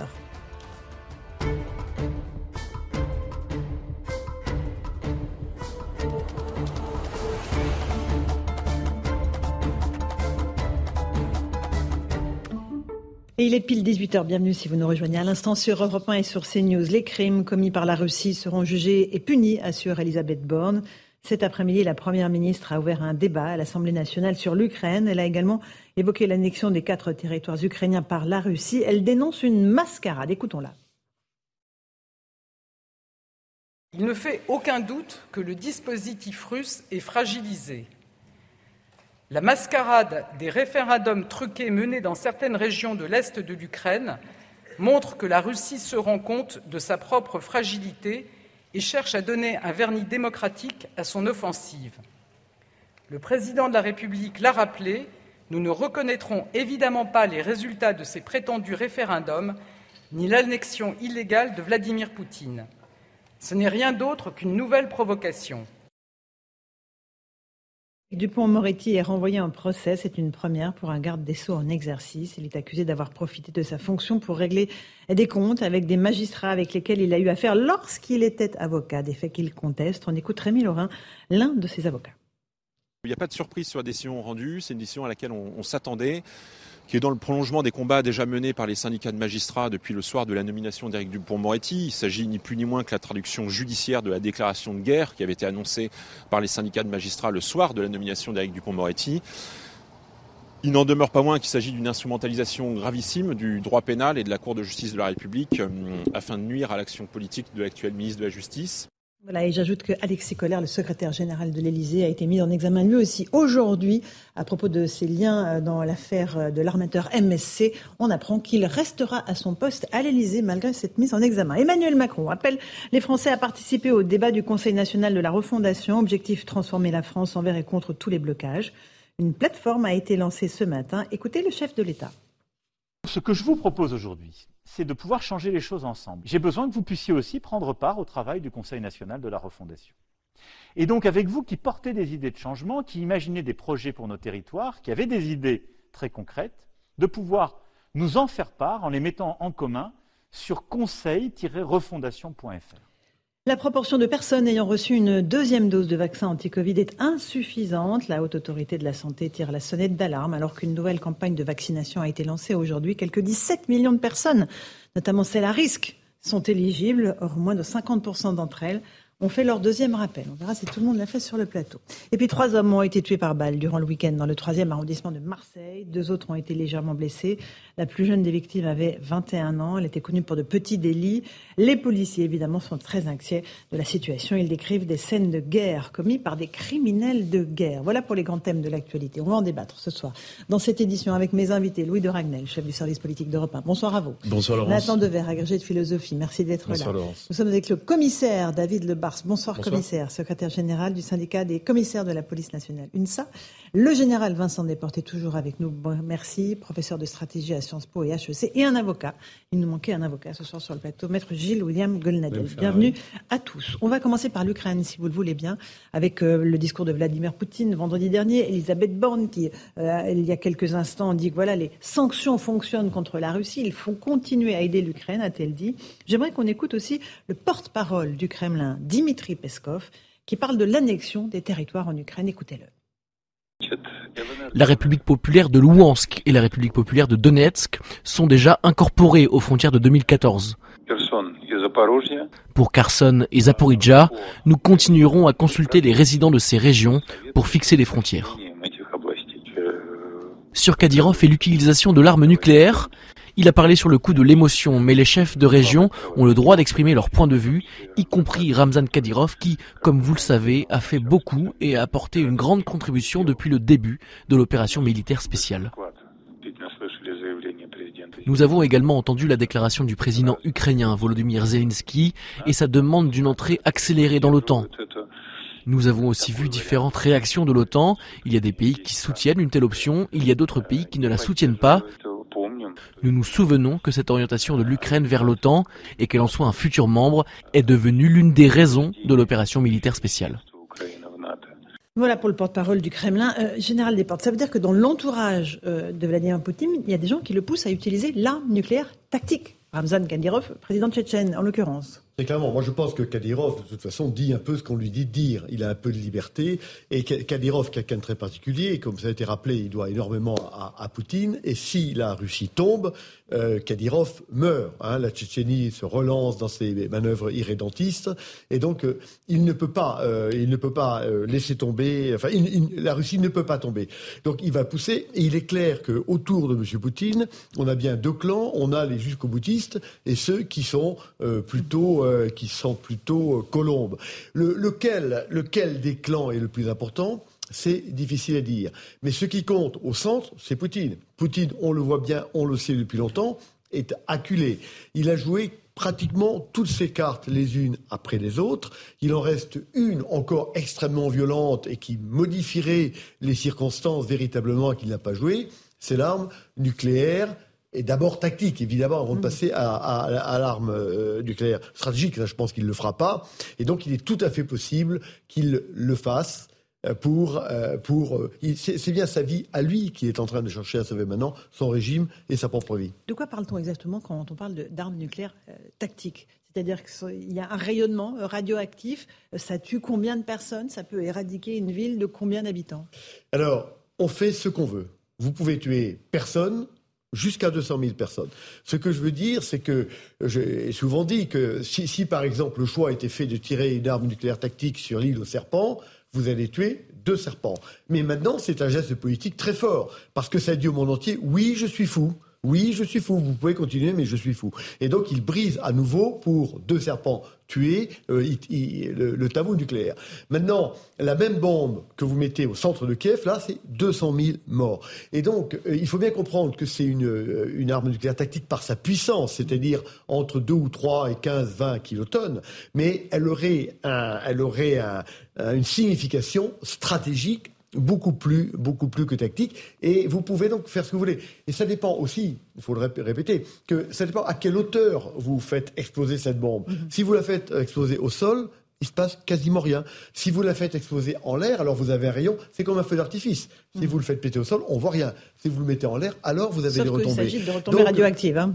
Exactement. Oui, c'est radioactif. ce que je veux dire, c'est que le choix du nombre des victimes est un choix politique, et c'est Poutine qui détient ce choix. Concrètement, sur le terrain, est-il à ce point en difficulté pour avoir l'idée d'avoir à, euh, à recourir à ce type d'armes? Alors moi je ne pense pas que, Monsieur que, que, que, les armées ukrainiennes soient capables de repousser les armées russes euh, au-delà de, leur de, la, frontière naturelle euh, ou légitime entre la Russie et l'Ukraine avant l'hiver. Mais il y a néanmoins une possibilité. Ce qui est sûr, c'est que euh, M. Poutine a un espoir, c'est de gagner un mois, le mois qui nous sépare maintenant de la petite Rasputitsa et de, et de l'hiver. C'est-à-dire, c'est quoi la Rasputitsa? C'est l'enlisement. C'est l'enlisement. Il va pleuvoir, les pluies d'automne très lourdes vont tomber sur l'Ukraine et on ne pourra plus manœuvrer parce que les chars ne peuvent pas manœuvrer quand il y a trop de et quand euh, l'hiver est là, ça devient très difficile. Le, pari de M. Poutine, c'est de, stopper véritablement l'attaque ukrainienne au-delà des frontières euh, et euh, ensuite il espère se refaire pendant l'hiver avec un double pari que la, mobilisation paiera, c'est-à-dire qu'il aura eu le temps de reconstituer des troupes capables de reprendre le combat à leur compte au début du printemps, et que d'autre part, les opinions publiques grelottantes de l'hiver, parce qu'elles n'auront pas été chauffées, expliquent à leur gouvernement que ça va bien et qu'il faut arrêter de soutenir M. Euh, Zelensky. Donc on a un double pari, et pour le gagner, à mon avis, il peut aller jusqu'à tirer des armes d'une nouvelle nature des armes nucléaires. Quand le président Zelensky répond en disant et en faisant sa demande officielle d'entrer dans l'OTAN, il passe la ligne rouge, il franchit le, euh, la, ligne que s'est imposée Poutine ou pas? On le savait que... Il n'y a pas de, y a pas de, y a, pas, de sujet sur l'OTAN. Non, mais si, il y a un gros sujet sur l'OTAN, mais il n'y a, pas, y a pas de ligne rouge. Alors, ce qui est vrai, il y a, y a une crispation, il y a une crispation des acteurs, et c'est vrai qu'on semblait, il semblait que M. Zelensky avait abandonné cette idée-là, et là, il, se, il rentre dedans. Mais il sait, enfin, il s'accroche à cette idée, mais il, tout le monde sait que ça n'est pas possible. Tout le monde sait que ça n'est pas possible pour de multiples raisons. La première, c'est qu'il faudrait l'approbation des 30 États membres et que c'est quasiment impossible de l'avoir. D'autre part, que rentrer dans l'OTAN euh, suppose un certain nombre de conditions qui ne sont pas remplies, en particulier politique, de moralité politique en Ukraine, et que ça, ça n'est pas fait. Troisièmement, le, la constitution de l'OTAN, si vous me permettez d'utiliser ce terme, prévoit qu'un pays, c'est pas écrit comme ça, mais c'est ce que ça veut dire, qu'un pays en guerre ne peut pas rentrer dans l'OTAN. Et on comprend bien pourquoi. Et le, cinquième argument, évidemment, c'est celui de l'article 5. C'est-à-dire que si l'Ukraine fait partie de l'OTAN, alors L'article 5 joue et nous sommes obligés, nous, Français, d'aller nous battre à Kharkiv et éventuellement d'utiliser nos armes nucléaires. Donc on voit bien qu'on n'en est pas euh, à la veille. Il est normal que M. Zelensky le dise, mais il est aussi normal qu'en fait, il ne, le pense pas possible. Euh, un dernier mot, Louis Dragnel, sur la situation en Russie et en Ukraine. Bah, ce, qu'on va, ce qu'on va tenter de voir, c'est justement l'état de, de, de, l'armée russe. Euh, il y avait deux objectifs pour Vladimir Poutine. Le premier, on l'évoquait tout à l'heure, c'était un enjeu de politique intérieure. C'était d'essayer de montrer à son peuple que euh, il y avait eu un sens à cette guerre. tous les observateurs disent que on connaît pas les objectifs de guerre, on sait pas où il veut aller. Il n'a pas réussi à prendre Kiev alors qu'il pensait que ça allait se passer facilement. Eh bien, le fait d'annexer ces quatre nouveaux territoires, de planter des drapeaux russes, ça permet de montrer au peuple, bah, regardez, on a des objectifs, on a des résultats et des victoires. Le deuxième, euh, le deuxième objectif euh, de viser Vladimir Poutine, c'est aussi peut-être de changer, de basculer la doctrine euh, qui jusqu'à aujourd'hui prévaut dans cette guerre. C'est-à-dire que pour le moment, on parle d'une opération, enfin, la Russie parle d'une opération militaire spéciale et pas d'une guerre. Et mais avec l'annexion, bah, elle parle mais avec l'annexion, hein. là où tout peut changer, mhm. c'est que désormais, toute contre-offensive ukrainienne pour reprendre une partie eh de ces quatre territoires est considérée comme un acte de guerre contre, la Russie. Et donc c'est ça qui pourrait justifier sémantiquement et donc au-delà de la sémantique, euh, toutes les répercussions, toutes les déclinaisons euh, d'une entrée en guerre de la Russie contre l'Ukraine et contre peut-être l'Occident. Et, donc, on l'a aussi évoqué, mais euh, dans l'emploi de l'armée conventionnelle russe, à la différence de l'armée française par exemple depuis plusieurs années, eh bien l'emploi de l'arme nucléaire fait partie de l'armée conventionnelle. Voilà, ce qui n'est pas le cas de la France. Merci. Euh, on fait une toute petite pause. Merci, Général Desportes, d'être venu nous parler de, la situation sur le terrain en Ukraine. Il est 18h12, petite pause. On se retrouve pour parler sécurité sur CNews et sur Europe 1. Tout de suite dans Punchline. 18h16, on se retrouve en direct sur CNews et sur Europe 1 dans Punchline avec Louis de Ragnel, Nathan Dever, Maître Golnanel et notre commissaire, le commissaire Le Bars. On va évoquer ce qui s'est passé à Grenoble samedi matin. Commissaire, une fusillade dans un bar du quartier de Saint-Bruno.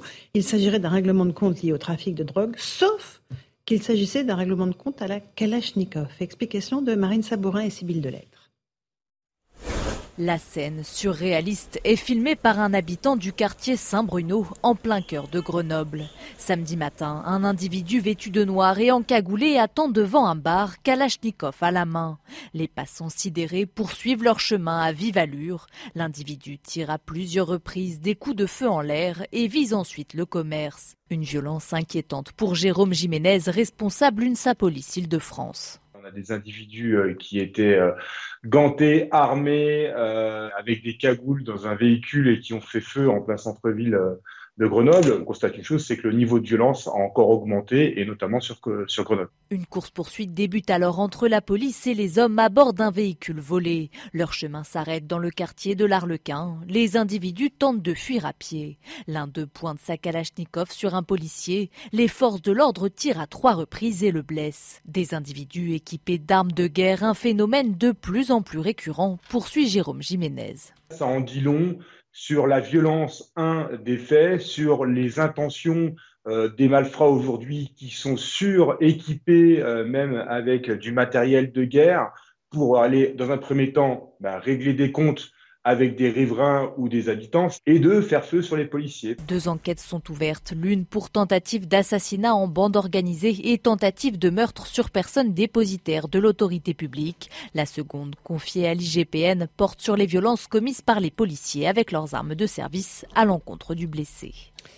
Commissaire Le Bars, les Kalachnikov donc euh, circulent euh, librement dans notre pays. On, on s'en sert dans tous les quartiers de toutes les villes Librement, euh, en tout cas pas légalement. Pas légalement, non, mais librement. Pour, euh, pour, que tout le monde comprenne bien. Euh, librement, bah, de toute façon, c'est l'arme la plus produite au monde. Donc euh, ça fait quand même quelques années qu'on sonne le signal d'alarme sur le fait que cette arme, elle est arrivée dans le narcotrafic, dans le grand banditisme, voire dans le banditisme de quartier. Euh, moi, il y a 20 ans, je ne trouvais pas une arme quand j'étais en perquisition avec mes collègues, et aujourd'hui, c'est l'inverse. rares sont les perquisitions, en tout cas à un certain niveau de stup, on ne trouve pas d'armes, dont parfois des armes de guerre, puisque c'est, c'est de l'arme de guerre. Moi, je vais prendre déjà ce qui va bien dans cette affaire, parce qu'après, c'est, Mhm. c'est, une, c'est un fait divers qui est extrêmement grave. Euh, il faut quand même relativiser. Euh, c'est, c'est, c'est des grands euh, voyous euh, cagoulés qui font une démonstration de force, c'est de l'esbrouf, ils sont pas allés euh, tirer ou abattre euh, un individu, donc il faut, faut reprendre les faits.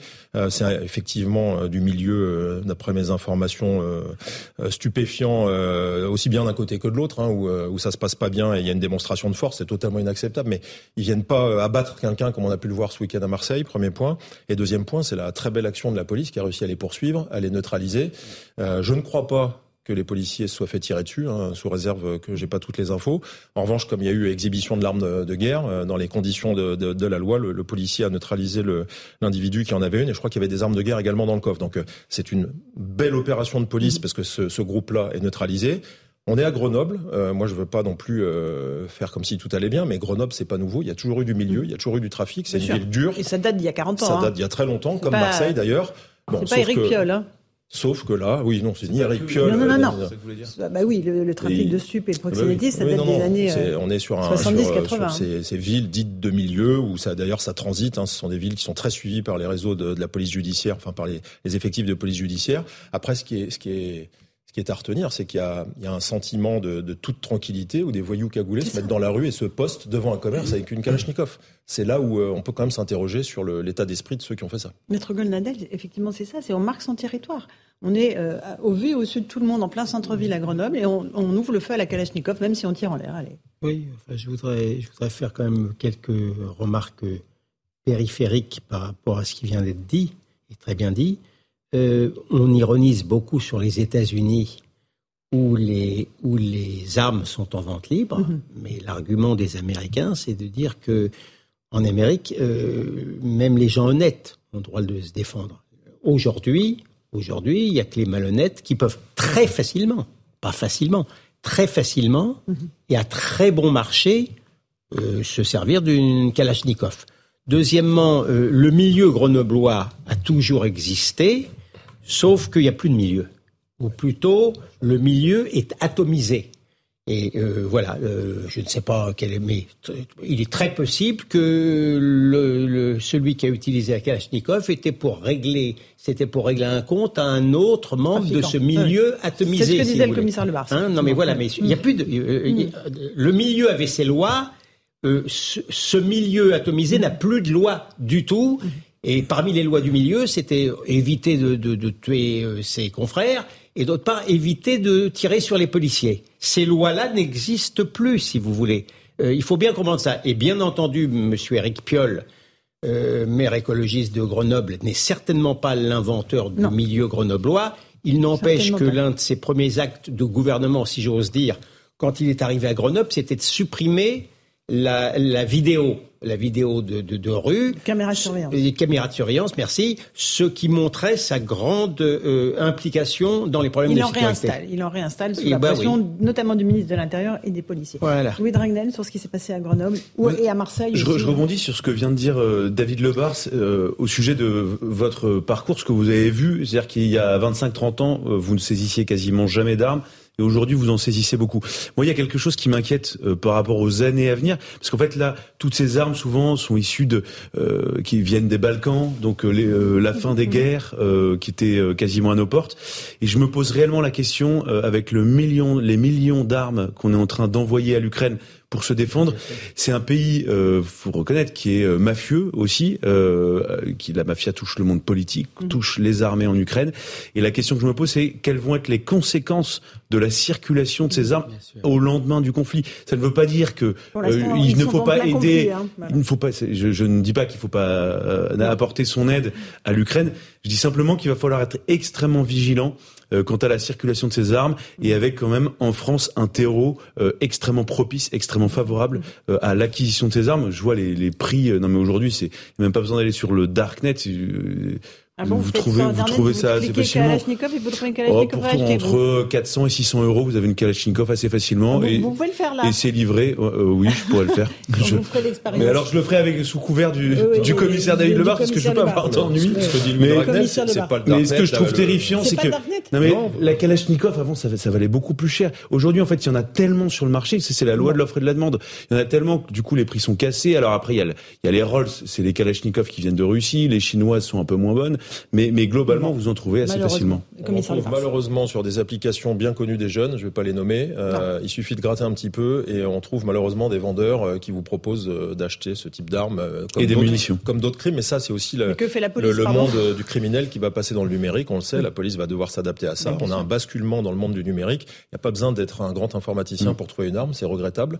Mais il va falloir aussi qu'on s'adapte pour lutter contre Il ces nouveaux modes de vente, Mm. sachant qu'un mode d'expédition, je l'ai vu aussi dans une affaire, vous recevez les pièces euh, euh, par des colis séparés et puis au final, l'arme, elle arrive au complet euh, de façon assez facile, beaucoup trop facile. Il y a un vrai risque que les armes envoyées aujourd'hui en Ukraine puissent revenir plus tard. hein, parce que Mais là, Louis Dragnel a raison, mais ça- ça- il y en a déjà tellement maintenant que c'est maintenant tout de suite qu'il faut lutter. Ce risque-là, ça va être le risque de demain, ça va pas arranger le marché. Mhm. En tout cas, c'est un risque qui n'arrangera pas le marché. Louis Dragnel, Mais pour ça, par rapport aux nouvelles formes de criminalité, et euh, par exemple le ministre de l'Intérieur en parle beaucoup, Gérald Darmanin, euh, il faut aussi adapter notre droit.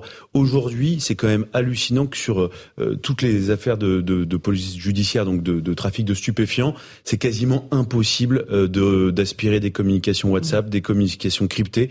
Euh, c'est matériellement pas possible, Euh, et donc euh, tous les dealers, les trafiquants de drogue et les trafiquants d'armes savent très bien, ils ne passent plus du tout de coups de fil avec de la téléphonie classique. Donc en fait, les interceptions de sécurité, les écoutes euh, sont extrêmement pauvres. Et il y a que en procédure terroriste aujourd'hui euh, qu'on peut euh, se doter des moyens. Et encore même si c'est quand même très compliqué parce que par nature le crypté est difficile à casser. Mais mais ce qu'il faut c'est adapter très rapidement notre législation. Euh, non mais ça, ça paraît complètement anodin mais euh, aujourd'hui la police ne peut plus savoir quand il y a un appel euh, WhatsApp entre deux dealers pour savoir où est-ce que va être euh, envoyée une cargaison.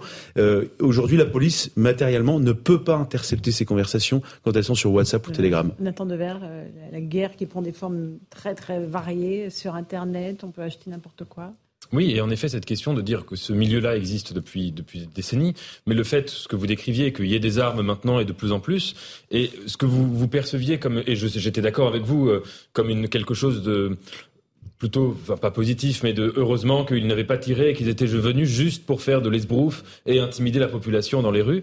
Je trouve ça presque je ne vais pas dire encore plus inquiétant, mais ça, ça montre bien que la portée symbolique là, c'est de se dire on se substitue à la police. On- Les gens armés que vous allez voir dans la rue, ce ne sont plus des policiers, ce ne sont même pas des militaires ou des gendarmes, ce sont les membres des, des, mafieux- des mafias euh, qui, qui agissent ainsi. Et en effet, si rien ne change, la, la grande question, c'est celle que vous posiez, c'est que là où c'est très très dangereux, c'est que ça peut amener à la constitution de, milices. Quand, regardez des pays où c'est pas comparable parce que c'est des ampleurs beaucoup plus importantes. Mais en Amérique du Sud, où vous avez des mafias qui sont euh, toutes puissantes dans les villes, dans les métropoles, et où il y a des, des crimes, des règlements de compte, des gens armés en permanence dans la rue, bah, ça conduit les, les citadins, les urbains, les bourgeois, en quelque sorte, à, fait, à constituer des sociétés de sécurité privée qui euh, se développent de plus en plus et qui concurrencent la police. Donc ça, c'est le risque évidemment à éviter parce que ça, ce serait la désintégration en quelque sorte euh, de notre de notre société. Et, et la dernière question que ça pose quand même, c'est que naturellement,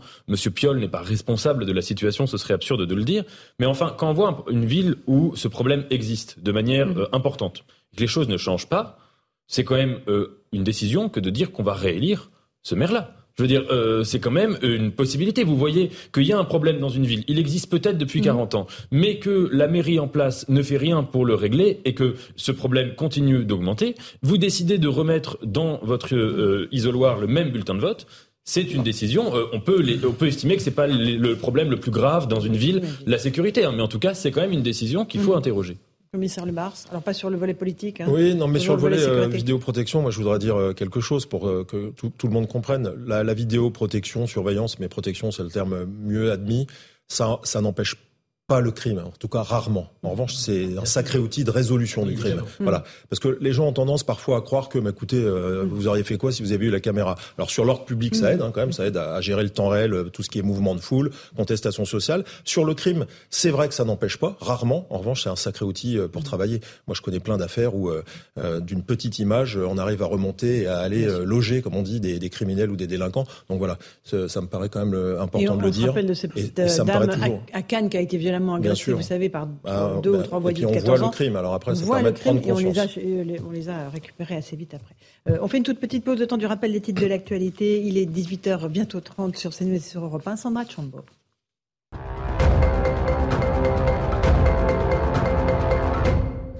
Alexis Kohler reste à son poste à l'Élysée, et ce malgré sa mise en examen le 23 septembre pour prise illégale d'intérêt.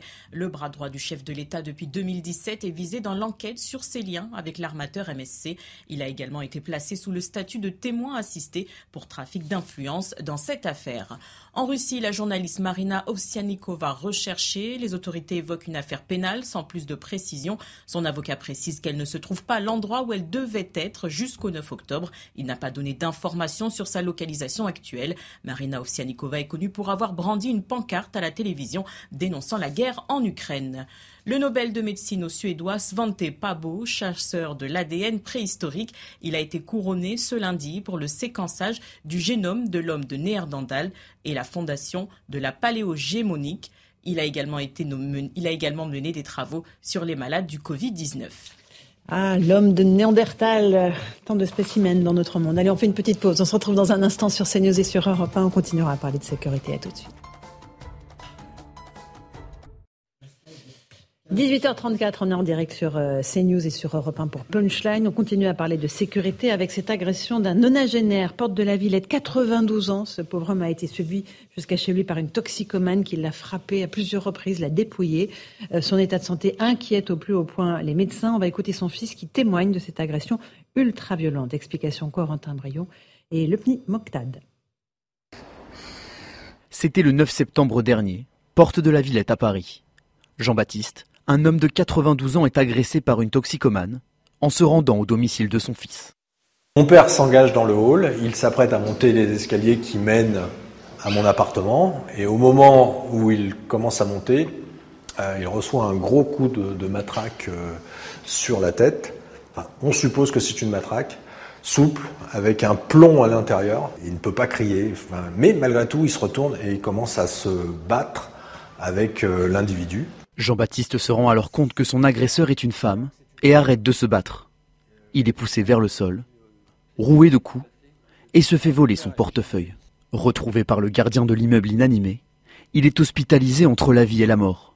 Son fils, désormais dans l'attente, est très inquiet. Les médecins ont une, euh,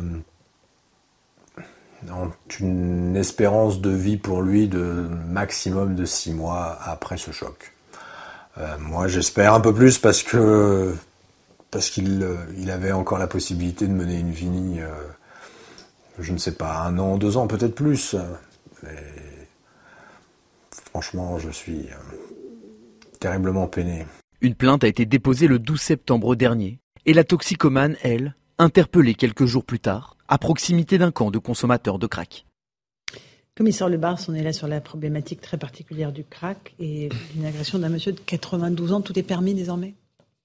Non, mais sur le crack, il n'y a, rien de permis parce qu'il n'y a rien de compris. C'est des gens qui sont dans un état de délabrement intellectuel et de manque qui fait qu'on peut assister à des agressions qui n'ont aucun, euh, aucun fondement à part euh, de récupérer de l'argent pour acheter sa dose. Donc en fait, c'est le crime abominable sur une personne âgée. Déjà, c'est extrêmement choquant quand on, a, affaire à des personnes vulnérables. C'est un monsieur âgé.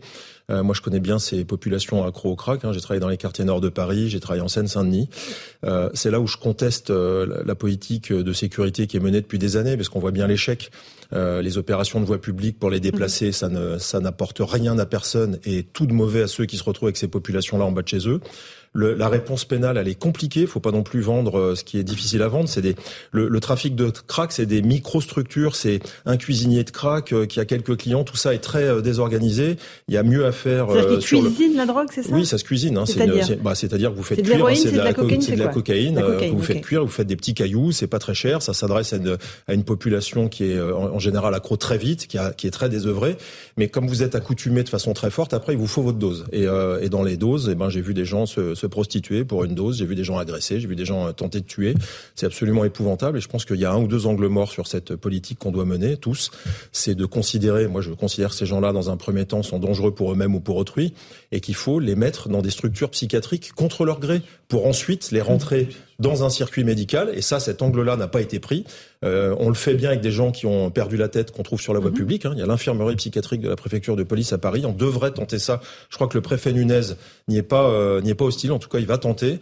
Euh, mais si on continue à attendre de la police qu'on règle le problème avec tout le milieu mhm. associatif qui est autour de ces gens-là, on voit. moi, j'ai commencé pour rappel euh, il y a 25 ans, il y avait une dizaine, 15, 20 consommateurs de crack. On appelait ça un, petit campement. Aujourd'hui, c'est des centaines de personnes. Enfin, c'est pas possible mm. euh, de se retrouver avec des agressions pareilles. On voit bien qu'il y a des choses à faire qui n'ont pas encore été faites. Il faut tout tenter. Là, on est porte de la Villette, hein, sur l'agression de ce monsieur de 92 ans, Louis Dragnel. Point de fixation euh, du crack, régulièrement évacué, mais juste déplacé en réalité. Mais ça sert à rien les évacuations. En fait, juste, enfin, c'est le degré zéro d'une stratégie policière. Enfin, je parle sous votre contrôle.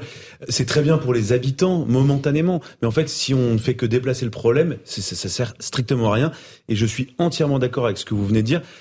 pour, enfin, pour les consommateurs de crack qui ne sont n'ont plus aucune maîtrise d'eux-mêmes, puisque c'est la drogue l'une des pires qui soit, accoutumance dès la première dose quasiment, et euh, dépossession totale de ces moyens où les gens sont complètement dingues. Mais en fait, il faut les interner d'office, effectivement, en hôpital psychiatrique. Euh, où il n'y a pas de place. Hein. Oui, il n'y a pas de place. Donc il faut créer. En fait, il y a une surreprésentation. Non, mais ça c'est mmh. un, un, phénomène qui est, qui est assez peu exploré aussi. C'est la surreprésentation euh, du, du, nombre de personnes qui ont des problèmes psychiatriques dans la délinquance. Mhm. Je ne psychiatrise pas la délinquance, mais je pense que pour beaucoup de personnes, il faudrait qu'on puisse leur apporter une solution euh, dans un, une unité psychiatrique pour, pour d'abord protéger la société et ensuite protéger euh, ces, Après, les personnes il y a la question du trafic euh, en lui-même. Il y a des dealers, il y a des importateurs. On sait que la drogue vient de Guyane euh, la plupart du temps qu'elle est ensuite transformée sur le sol français. Alors sur le crack, c'est particulier hein, parce que la, la plupart euh, des, euh, de la provenance du crack, euh, c'est de la cuisine locale. C'est des, c'est les modous. Hein. C'est des, des, petites cuisines locales. Je vous dis, il y en a en Seine-Saint-Denis, il y en a dans le nord de Paris. Modou, ça veut dire quoi C'est bah, c'est le, le, le, terme hein, euh, couramment employé pour ceux qui cuisinent le crack. bon, je vais pas après, je vais, voilà, je vais, je vais pas faire de stigmatisation, mais il y a un autre angle mort, c'est que la plupart de ceux qui cuisinent ça sont pour la plupart des gens en situation irrégulière et encore une fois c'est le sujet de la reconduite. Alors évidemment ils trichent sur leur identité, évidemment c'est compliqué, évidemment c'est des procédures lourdes à monter, il y a des efforts à faire du côté euh, des pouvoirs publics pour nous faciliter ces procédures là parce que là on est on part de zéro hein, si on doit tout remettre sur la table, mais je veux dire le, la, la, certitude, c'est que déplacer les populations, on voit le résultat. Hein. tout le monde se plaint, on finit par soulager les uns et on punit les autres.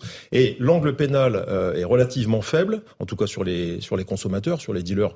Il n'y a pas d'état d'âme à avoir, faut leur mettre le compte, mais il faut la procédure pour les expulser. Et puis je crois, moi je suis persuadé qu'il faut absolument, parce que on ouvre bien des cuisines, euh, pas des cuisines, pardon, des, des, salles de shoot. Oui. Bon, voilà, si les pouvoirs publics ont les moyens d'ouvrir des salles de shoot, euh, des salles de consommation, de réduction des risques, ils peuvent peut-être bien réfléchir au fait qu'il faut ouvrir des structures psychiatriques dans l'intérêt général. Il me semble que c'est quand même une priorité, surtout que les salles de shoot. En plus, c'est plutôt un échec si on devait en parler euh, sur ce plateau. Euh, Maître Golnadel et ensuite Nathan Devers sur ce problème du crack. Toxicomane ou, pas toxicomane, euh, attaquer un homme de 94 ans, je pense que ça montre le degré de civilisation ou d'incivilisation dans lequel mhm. nous nous trouvons et bien évidemment que euh, le marché, d'ailleurs, c'est le producteur et le consommateur, hein, mhm. très souvent. Et le marché est largement trusté par les, par les migrants. Ces migrants que la mairie de Paris euh, disait euh, vouloir accueillir avec plaisir. Bon, eh ben on en est là. Euh, Nathan Devers, sur ce problème qui est à la fois un problème sanitaire, on l'a évoqué, mais aussi un vrai problème sécuritaire désormais. Sécuritaire et un problème politique, parce que c'est vrai que la réaction, en fait, presque l'unique réaction qui a été adoptée pour l'instant face à cela, ça a été l'attentisme. l'attentisme déguisé en action politique. C'est là d'ailleurs que c'est particulièrement hypocrite, avec ce que vous disiez des évacuations qui ne servaient à rien à part à déplacer géographiquement le problème, c'est-à-dire à lui assigner des nouvelles victimes d'un nouveau quartier à quelques rues de là. Et troisième caractéristique, c'était le déni de la responsabilité, étant donné que c'est un problème qui est un petit peu au carrefour entre la préfecture, la mairie, l'intérieur. Chaque, dirigeant politique estimait que ce n'était pas euh, qu'il avait fait ce qu'il avait à faire et que c'était de la faute de quelqu'un d'autre. Et parfois, on a vu certains responsables euh, euh, instrumentaliser cette affaire pour critiquer un rival, quelqu'un en face dans une autre institution, etc. Et derrière, vous voyez des vies qui sont concrètement brisées depuis des mois, des riverains qui n'ont pas, je dirais, d'arrière-pensée politique dans la tête, mais qui juste font part, créent des collectifs et font part du fait que la situation est insupportable, invivable pour eux, qu'ils euh, ils peuvent pas déménager. Euh, en tout cas, par exemple, pour ceux qui sont propriétaires, leurs appartements sont absolument invendables. Le, donc, ils sont enfermés, assignés à résidence quelque part, dans une vie qui est intenable. Et si vous voulez, vous voyez des drames humains qui sont terribles quelqu'un qui a 92 ans, qui est peut-être, qui va peut-être malheureusement décéder euh, à cause de ce qui lui est arrivé, euh, euh, il faut attendre quoi pour sortir de cet attentisme déguisé en action? Mhm. Tout le monde se renvoie la balle, commissaire Le Barça, hein. l'État, la mairie, la préfecture de police. Mais l'État, l'État, il assume la grande part du, du, sujet. Je vous dis, imaginez un commissaire de police ou un préfet de police qui manque le levier euh, de la simplification procédurale pour tout ce qui est reconduite, parce que le, ce sujet-là, c'est un sujet politique. Hein. Euh, il faut euh, déjà les, les, les, visas consulaires pour les gens qu'on identifie, pour pouvoir les renvoyer. Vous, on en a suffisamment parlé. Puis il y a le levier pénal qui n'est pas entre, non plus entre les mains de, de celui qui a l'autorité de, de, police. Donc quand il vous manque les deux leviers, c'est toujours pareil. On peut interpeller à tour de bras ce qu'on fait. On l'a déjà testé. On peut déplacer. On peut les mettre à des endroits où ils sont moins nuisibles. Mais s'il n'y a pas le levier reconduite, si c'est des étrangers qui en plus commettent des troubles graves à l'ordre public, accessoirement, ils vendent de la mort en plus. Hein. On peut les poursuivre euh, sur des affaires, euh, enfin avec des, des, des chefs d'inculpation très lourds. Et s'il n'y a pas le levier euh, pénal, eh ben, on sera impuissant. Donc l'État se renvoie la balle à lui-même parce que il y a des jeux aussi obscurs. Moi, j'ai vu tout un tissu associatif autour de ces populations que certains ont tendance à présenter comme des victimes. Certes, hein, moi je suis pas le dernier à dire que c'est des victimes, les consommateurs de crack, mais derrière il y a des criminels et les victimes, il faut aussi les amener dans le chemin quand elles veulent pas y aller elles-mêmes. Il faut les amener de force. Moi, je maintiens que si on les amène pas de force. D'abord, il y en a certaines qui rentreront dans le circuit médical, et puis celles qui, qui n'y consentent pas, ben, on pourra toujours se poser la question de la réponse pénale. Ça veut dire que les policiers sont découragés ce non. de phénomène? Mais c'est ça qui est formidable chez les policiers. C'est que d'abord, il, y, a une résilience. Moi, j'ai jamais vu un policier tourner la tête. J'en mm. connais plein qui ont des histoires de multiréitérants à 80 faits, qui savent très bien qu'il y en aura un 81e. C'est pas pour autant qu'ils sont pas interpellés. La police, elle a ce mérite-là. Par contre, ça commence à être euh, une prise en compte et dans la police et parce que vous le montrez aussi dans les médias que les outils nécessaires pour que la réponse sécuritaire soit au rendez-vous, mmh. c'est plus sur les seules épaules de la police. Et ça, c'est une forme de soulagement parce qu'on se rend compte que nous, c'est nous, toujours nous qui prenons les reproches sur la voie publique. Vous savez, les victimes, euh, qui elles viennent voir? Elles viennent voir les policiers parce qu'ils sont accessibles. Les magistrats, c'est pas un reproche, ils sont dans leur bureau, ils sont pas accessibles. Donc les gens ne comprennent pas que la délinquance continue et les policiers sont les interlocuteurs de la rue. Donc euh, on aimerait bien ne pas être que ceux qui essuient les, les reproches, mais on aimerait être en charge d'un résultat qui n'est pas que sur nos épaules. un dernier mot, Louis. Vous êtes ce qu'on appelle quand tout a échoué, euh, quand les vies familiales ont échoué, quand le système scolaire, quand l'éducation, quand l'immigration, quand tout a échoué. En fait, vous êtes le récepteur de tout ça. Donc c'est à la fois la noblesse de votre métier parce que c'est euh, c'est très humble euh, et en même temps effectivement il y a une part d'ingratitude. Ce que je note simplement c'est que ce que je trouve euh, très intéressant ce que vous dites sur sur la partie immigration en fait ce qui est terrible, c'est qu'il y a beaucoup de gouvernements, et le gouvernement actuel en fait partie, qui continuent de faire venir, qui maintiennent le flux avec euh, entre 270 et 290 000 immigrés légaux par an, plus les illégaux, et, ensuite qui déplorent les conséquences de, de, de, cette politique. Et en fait, il y a un moment donné, il va falloir euh, voir cette politique en, en toute cohérence et qu'on voit qu'il y a une surreprésentation des délinquants, des étrangers dans la délinquance, eh bien, il va peut-être falloir se poser la question de réduire au moins le flux de l'immigration avant de s'attaquer au stock euh, des immigrés qui sont présents sur le territoire français qui ne sont pas assimilés. J'aimerais qu'on garde quelques minutes euh, pour évoquer ce qui s'est passé hier lors de la manifestation à Paris. En soutien aux femmes iraniennes qui, vous le savez, se, se battent au péril de leur vie pour enlever leur voile dans tout l'Iran euh, après la mort d'une jeune femme de 22 ans. Il y avait une manifestation, place de la République, avec beaucoup de femmes, beaucoup d'Iraniennes en exil, hein, qui soutenaient évidemment leurs consoeurs, leurs sœurs, leurs mères, qui sont là-bas en Iran et qui risquent leur vie. Et, et il y avait aussi certaines femmes politiques, notamment Sandrine Rousseau, qui a été copieusement huée, sifflée euh, lorsqu'elle a tenté de prendre la parole. Écoutez un tout petit extrait de ce qui a été dit au moment où elle, elle a tenté de prendre la parole.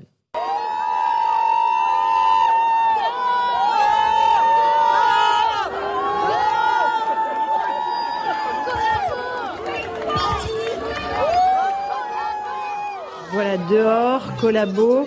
Sandrine Rousseau n'a pas réussi à continuer euh, sa prise de parole. On va écouter ce que disaient les militantes euh, qui l'ont sifflé euh, il y a, hier après-midi. On est des Iraniens, on fait manifestation pour l'Iran, c'est pas pour, pour cette dame-là. Lorsqu'il s'était agi de, de, dénoncer les poupées sans visage qui étaient vendues dans des boutiques fondamentalistes, euh, Madame Rousseau avait prétendu qu'il s'agissait de... de euh, elle avait balayé d'un revers de main ce grave problème. Elle a été huée parce que généralement elle défend toujours les femmes ici qui portent le voile, celles qui font du prosélytisme islamique. Elle défend les, les hommes ici qui sont islamistes au sein de son parti et dans d'autres partis de la gauche. Et nous, nous n'en voulons plus. C'est une islamo-gauchiste. Elle est pour le port du voile. Elle n'est pas là pour, euh, pour, défendre les femmes iraniennes. Elle est là pour sa cause à elle, uniquement.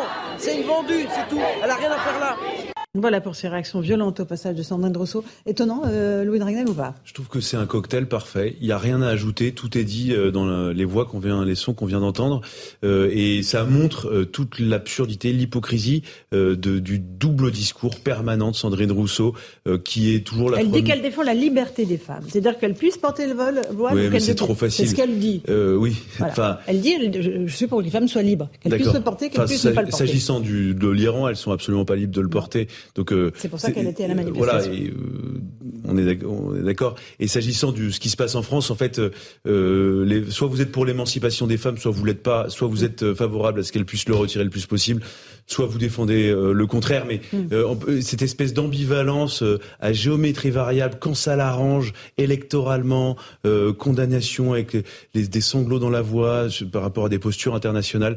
Voilà, je trouve que, en tout cas, ce qu'on vient d'entendre est très intéressant parce que ce sont pas, je Bien pense sûr. pas que ce soit des femmes politisées qu'on vient d'entendre. C'est des gens qui étaient vraiment là, venus spontanément Pour les Iraniennes. euh, pour les Iraniennes. Maître Golnadel, Nathan Devers. Ben, je crois que les gens qui étaient à la manifestation, et notamment les femmes qui se sont exprimées, ne se sont pas trompés. Euh, D'ailleurs, il n'y a pas que Madame Rousseau qui a été huée, Manon Aubry aussi, de la France insoumise, aussi. elle a également. Je veux dire, ce qui est effectivement hué, c'est l'islamo-gauchisme. C'est le fait de euh, considérer que euh, finalement le seul, le seul euh, homme honni, c'est le mâle blanc. Le, le, le mâle oriental portant turban, il n'est pas, il n'est pas détestable. Euh, et au pire du pire du pire, euh, la concession qu'ils veulent bien faire, qu'elles veulent bien faire, c'est de renvoyer dos à dos la République islamique et la République laïque.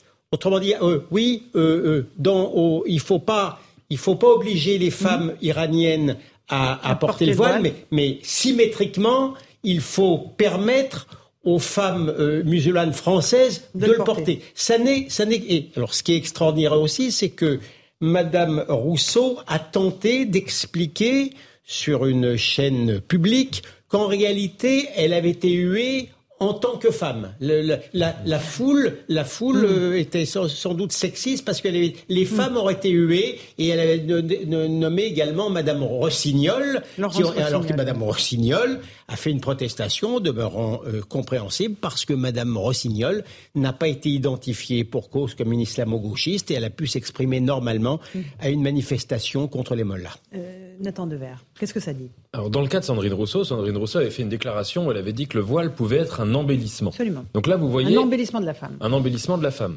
Elle faisait une forme, je trouve, en tout cas moi c'est comme ça que je l'ai compris, une forme de promotion euh, d'un vêtement qui est un vêtement religieux. Ce qui, dans un État laïque comme la France, n'est pas possible pour euh, un homme ou une femme politique. Ça s'appelle une sorte de glissement théologico-politique. Ça n'a pas sa place. Donc, euh, je ne sais pas exactement si c'était en, en, pensant à cela que certaines personnes l'ont eu, c'est possible, ou en tout cas des déclarations de cette nature. Mais par-delà, par-delà cela, moi, il y a quand même une question qu'il faut se poser. Est-ce que ces manifestations en Iran et le soutien international à ces manifestations, est-ce que c'est contre le voile vêtement religieux que certains voient comme un vêtement de soumission, on ne va pas rentrer dans le débat, ou est-ce que c'est contre l'obligation de la part d'un État ou de qui que ce soit d'agir de telle ou telle manière religieusement et notamment par le vêtement? Autrement dit, est-ce que c'est une manifestation contre le voile ou pour la liberté? Et je pense qu'il y a des gens, peut-être à cette même manifestation, qui y allaient, comme dans toute lutte politique d'ailleurs, pour des raisons différentes. Euh, moi, personnellement, euh, je ne vais pas dans des manifestations, quelles qu'elles soient, même quand je suis d'accord avec la cause. Si, si ça avait été le cas, j'y serais allé. Mais j'y serais allé pour défendre la liberté, ce qui inclut donc, c'est un débat philosophique intéressant, mais ce qui inclut donc la liberté même de s'aliéner, à supposer que le voile soit euh, objectivement une aliénation. Mais ça inclut cette, cette liberté-là. Le, le, voile cache la forêt de la dictature, si j'ose dire, de la République islamique. Les, les Iraniens de Paris qui viennent manifester, ça transcende, croyez-le bien, le problème du voile. La République islamique d'Iran est l'une et l'un des États, en vérité, les plus cajolés médiatiquement.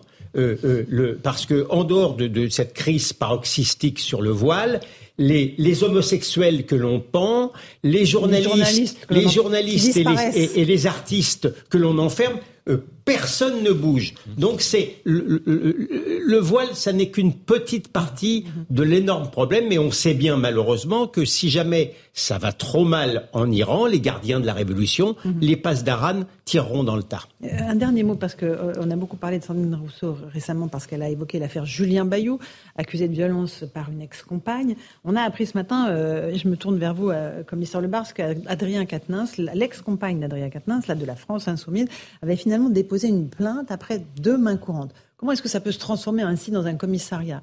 Euh, Deux mains courantes peuvent se transformer en dépôt de plainte euh, avec une conversation, euh, lors d'une conversation? Non, alors il y a plusieurs cas de figure. une femme victime peut décider, après avoir déposé des mains courantes, de passer au stade de la plainte. Mhm. et il y a aussi le cas de figure, mais là ça n'a pas l'air d'être le cas, où le parquet peut décider d'ouvrir des poursuites malgré le fait qu'il n'y ait que des mains courantes. Euh, après, moi, je ferai un commentaire. J'ai aucune euh, empathie euh, pour, pour une affaire dans laquelle un homme aurait levé la main sur sa femme. Je suis juste un peu consterné de voir qu'à chaque étape, c'est d'ailleurs ça sur ça qu'avait joué Jean-Luc Mélenchon de façon encore une fois nauséabonde, c'est de voir qu'à chaque fois c'est dans la presse et que la, la présomption d'innocence, tout le monde s'en affranchit allègrement, puisqu'on est au courant, étape par étape, d'une procédure de divorce avec ses excès. je trouve ça consternant pour l'équilibre de la justice. Jean-Luc Mélenchon a même accusé la police d'avoir organisé les fuites. Ce que vous démentez mais je ne peux pas le prouver. Mais ce, que je vois, c'est que le responsable, avant tout, c'est celui qui commet des actes de violence. C'est pas celui qui fait fuiter la, la main courante. Et puis il y a d'autres façons de faire fuiter une main courante. Je rappelle qu'une main courante sur des affaires de violence conjugale, vu que c'est une priorité nationale, systématiquement, elles sont transmises au parquet. Donc après, je peux vous dire que le circuit des gens mm. susceptibles d'en avoir connaissance, il est largement plus large que la police. J'accuse personne, mais je peux de toute façon, on avait reçu le signalement de la main courante et c'est pas et, et, ça venait pas de la police. Bon, Donc, bah, voilà, euh, merci. Je dirais pas d'où ça vient, mais ça vient pas de la police. N'a pas fait sa rentrée parlementaire aujourd'hui, maître Golnadel. Euh, il est jugé euh, avant l'heure ou pas Non mais écoutez. Encore une fois, je vous le dis. Je vous le dis ici, je, ne me demandez pas. Et pourtant, Katnins, c'est ce qui se fait sans doute de plus correct et de plus intelligent au sein de la France insoumise. Il n'en demeure pas moins qu'il a accepté d'être dans un parti qui a fait de son fonds de commerce, son fonds de commerce, les violences faites aux femmes, la publicité, la lutte femmes, la, lutte oui, à la lutte, à, la publicité contre euh, les gens qui à raison ou à tort, été mise en cause avant même une, une décision de justice, avant même une mise en examen, comment voulez-vous que ma compassion soit réservée à ces gens-là? C'est pas possible. Bon, pas de on termine sur ce sujet pour tout le monde? Moi, je voulais peut-être dire une petite ah, chose. Allez-y, attends, il nous reste 20 secondes. Euh, euh, Jean-Luc Mélenchon, sur, euh, qui a réagi sur mhm. une autre chaîne d'ailleurs, sur, sur, sur, ce qui, tout ce qui s'était passé. Et j'ai trouvé que c'était une bonne nouvelle de l'entendre dire qu'il ne fallait pas que les mains courantes fuitent, que la procédure devait rester euh, confidentielle, quelle que soit la généalogie de tout ça, qu'il en vienne à dire ça, j'ai trouvé que c'était une bonne nouvelle. C'était une formidable et touchante spontanéité. Merci à tous les quatre d'avoir participé à Punchline sur CNews et sur Europe 1. Dans un instant, Raphaël Devolvé et Hélène Zelani pour euh, Europe Soir et sur CNews, c'est Christine Kelly qui vous attend avec ses invités pour Face à l'info. Bonne soirée sur nos deux antennes. Hey, it's Paige DeSorbo from Giggly Squad. High quality fashion without the price tag. Say hello to Quince. I'm snagging high-end essentials like cozy cashmere sweaters, sleek leather jackets, fine jewelry, and so much more. With Quince being 50 to 80% less than similar brands. And they partner with factories that prioritize safe, ethical, and responsible manufacturing. I love that. Luxury quality within reach. Go to quince.com slash style to get free shipping and 365 day returns on your next order. Quince.com slash style.